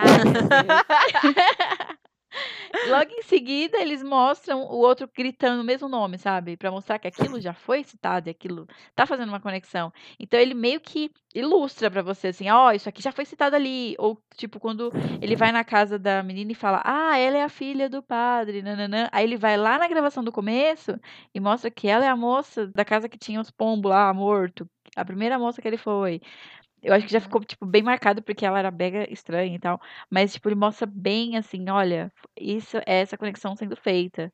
O que eu achei, tipo, válido, eu gostei. E quando aparece alguma coisa suspeita, ele mostra, dá um zoom, ou Sim. questão assim de lenta, né? áudios. É, então ele vai lá e mostra pra análise, ele reforça, ah, a gente escutou essas batidas na gravação também, vamos lá na sua Aham. vizinha. Então, tipo, é tudo muito explicadinho, não tem nada, tipo assim, que você precisa, tipo, fica subentendido ou está nas entrelinhas. Não, ele tá te Uhum. dando de prato cheio, mano. Então, tipo, e também tem um porém, assim, que também que ele não tem tanto jumpscare, assim. Então, tipo, é uma questão de estar na vibe, de você assistir realmente o filme. Eu diria nenhum jumpscare, aliás, eu não achei nada muito. Sim. É mesmo aquela coisa sensorial, né? Nem tá, tipo, Eu acho que, tipo, o único jumpscare que rola, assim, pouquinho, assim, é quando a, a Marika tá, tipo, fazendo um grito e bate os pombos na janela. Tipo, É, nem é tão, assim, É tipo... bem boa, né? quando o pombo bate na janela e é tipo só um aviso. E acabou, tipo... É, é bem isso que você falou, tipo, é, não é difícil de entender. Se você que assistiu o filme assim, tipo, que nem eu assisti da primeira vez, bem de boa, sem prestar muita atenção, você vai acabar entendendo no final. Mas se Uhum. você entrar na ideia do que o filme propõe, de você realmente estar investigando com o Kobayashi, que nem vocês falaram, você vai ter uma imersão muito maior no filme, e é isso que Sim. torna ele tão legal, porque você vai Nossa, conectando tudo, é, é incrível, é incrível. A primeira experiência, tipo, você vai pegando, é, tipo, você vai entendendo a história e no final tudo faz sentido. Só que você rever, você vai ver todos os detalhes que estavam ali desde o começo que a gente, tipo, não fez conexão, ou Uhum. passou despercebido, ou tava meio foda-se que nem a gente tava no começo. então, assim, tipo, é um filme que vale a pena você assistir, você rever, você ver de novo porque ele é muito bom. Então, Uhum. tipo, é um filme que não, não vai enjoar, assim, sabe? Porque ele é muito bom. Não enjoa porque a forma que ele é, o roteiro tá construído é bem dinâmico, assim, sabe? Tipo, você vai vendo o- ele mandando as coisas pra análise, você vê os programas de TV, você vê ele visitando a família, então ah, meio que acaba passando meio rápido, né? Você não, Sim, é uma coisa sempre tem uma cansativa. quebra de ritmo. é, não, é uma- não é cansativo, né? Tipo, você Se você tá envolvido com aquilo, você fala, nossa, tá até lento demais, porque assim, meu Deus, cadê? O que que tá acontecendo? Fala logo, tipo, você fica, nossa, é uma experiência mesmo. Nossa, e a segunda vez que eu vi, não parecia que eu tava vendo um filme de duas horas, tipo, Sim, porque, é tipo, eu eu tava, ai meu Deus, é tão legal, tá muito bom assistir de novo. Pra mim foi assim também. Quando eu menos, quando eu menos vi, eu falei, meu, já tá aqui no fim, meu Deus. Eu fiquei, eu fiquei tão vidrado na, nas, vendo as conexões das coisas que eu nem vi a hora passar. Eu fiquei meio, ai, duas, quase das horas, ai, meu Deus do céu, muito tempo. Mas quando eu fui, sei lá, dar pausa, fazer alguma coisa, acontecia, tipo, mil coisas, mil informações passaram, mas não, não sentiu, sabe? E acho que já tinha passado uma hora de filme. Falei, nossa, já Uhum. tá, tipo, quase, tá na metade, sei lá, e não, não sente. Você vai, senta lá e quer ver mais, e como eu falei no, no começo, eu, eu vi e eu já queria rever pra entender mais. Ou quando você chega assim na metade do filme e você fala, mano, é, tipo, já foi metade do filme e não explicaram nada ainda, então tem muita coisa pra acontecer, a casa vai pegar fogo, ele vai desaparecer. Ai, meu Deus. Ai, eu. Ai, não tem nem o que falar, gente, amei. Bem, também, que é maravilhoso. É isso. Assistam Noroi. Perfeito. Maravilhoso. Sim, Não gostar bom. na primeira, assista a segunda, que eu tenho certeza que você vai gostar. Sim. Mesmo que você esteja com medo, não foi meu caso. Eu tô com um pouco de medo de rever. Ah, eu falei até pra Yara, eu falei assim, nossa, Yara, eu acabei de rever o filme e ainda tô me sentindo um lixo, que nem da primeira vez, assim, sabe? Ele te impacta da mesma forma que a primeira vez, por mais que você já saiba o que, que vai acontecer, sabe? As coisas nojentas que vai aparecer. Isso ainda, eu fico muito triste ainda, porque, tipo, eu acho que se eu ainda rever depois de um tempo, eu ainda vou me sentir da mesma forma, tipo, porque ele mexe muito, assim. É é uma história muito triste, complexa e brutal, assim, sabe? Então, tipo, é, é, pra quem é sensível, é. Pensa mesmo se é isso que você quer fazer da sua vida. Sim, se você é quiser, aí vai pra pessoa conter risco, entendeu? Mas. é, eu acho muito bom deixar esse adendo aqui, assim, sabe? Que, tipo, se for uma pessoa sensível. Ah, se, se você for, você já escutou o que vai acontecer, então, né? Que mal. Você falou que a história é brutal, é totalmente violenta no, no sentido do, do que, que acontece, mas você não vê uma gotinha de sangue. Você não vê Uhum. quase nada. A não ser os cachorros mortos, que eu acho que é realmente bem pesado, assim, você vê tudo aquilo. Mas a tudo que só você fica sabendo. E é muito engraçado porque a gente tá falando disso essa semana, porque semana passada a gente falou de um anime totalmente gore. Que tinha sangue brotando pra tudo quanto é lado, tipo, todas as suas esferas, seus buracos visíveis estavam enchendo de sangue. E agora a gente, tipo, tem uma história muito mais violenta. Não sei se é muito mais violenta, mas é muito violenta. Não mostra nada exatamente que você fique, ai, muito sangue, ou sei lá, coisa estripada. Não, é só mesmo sentimento. E assim, ah, tirando aqueles, tipo, dois, três segundos que mostra o verdadeiro rosto do Ka- Kagutaba, tipo, a gente não vê ele em nenhum momento, a gente cria essa tensão e essa. E você fica intrigado com ele, tipo, por histórias e consequências, mas tipo, você não vê nem, em nenhum momento o Kagutaba, tipo, fazendo algum mal. Ele só aparece ali de, de ruê ruê. E, tipo, ele não mexe com ninguém, ele não causa nenhum mal, assim, tipo. Você vê só as consequências das pessoas sofrendo com isso, Sim. sabe? Porque em nenhum momento você vê, tipo, coisa voando, coisa quebrando, tipo, nada. Voa, né? A cena lá da cana, né? Na casa dela lá. Que voa prata e ela quebra o, o talher, não é? Mas aí é porque ela é uma médium. Ah, é, é, isso que, eu, isso que ficou em dúvida, que eu inclusive ia falar. É por causa do Kakutaba ou é porque ela já era? Não, ela, ela. Não, ela ainda tava com os pais, então a, a Junko não tinha sequestrado ela ainda. Ela não tava, tipo, presente com o Kagutaba. Ah, então ela já. ah, é, sim, é verdade, não tem nada a ver com o que eu quis dizer. É é porque realmente é, foi uma dúvida que eu fiquei, que botou agora na minha mente. Exatamente isso. Mas faz sentido o que você falou. Eu acho que depois que ela apareceu lá no show de variedades, a Junko foi atrás dela, mas, Sim, tipo, também Sim, acho. é. Então ela já tinha os poderes, né? Tipo, não é o, o Kagutaba, não tem nada a Não. ver, né? eu acho que ela Mas- tava pressentindo o Kagutaba, porque ela fez o desenho dele lá na Uhum. folha e tal, Sim. E tava e ela falando fala, sozinha. né, que é tarde demais pra eles, né? Sim. Sim, mas até então ela não teve nenhum contato, não estava é. sendo alimentada por fetos. Uhum. E é muito bizarro porque desde o começo eles mostram, ah, ela é muito poderosa, muito poderosa. E é justamente por causa disso que a outra vai atrás dela e ela já tá pressentindo tudo. Uhum. Talvez ela até vá atrás da cana porque ela viu o desenho e reconheceu, sei lá. Tem Sim, tudo Faz isso. sentido. É. Uhum.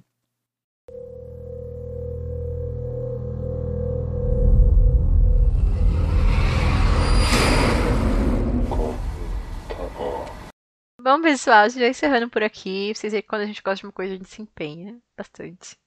Empolgada. E, sim, muito empolgada as teorias. E eu me empenhando pra fazer uma pauta que não existe, né, Yara? É.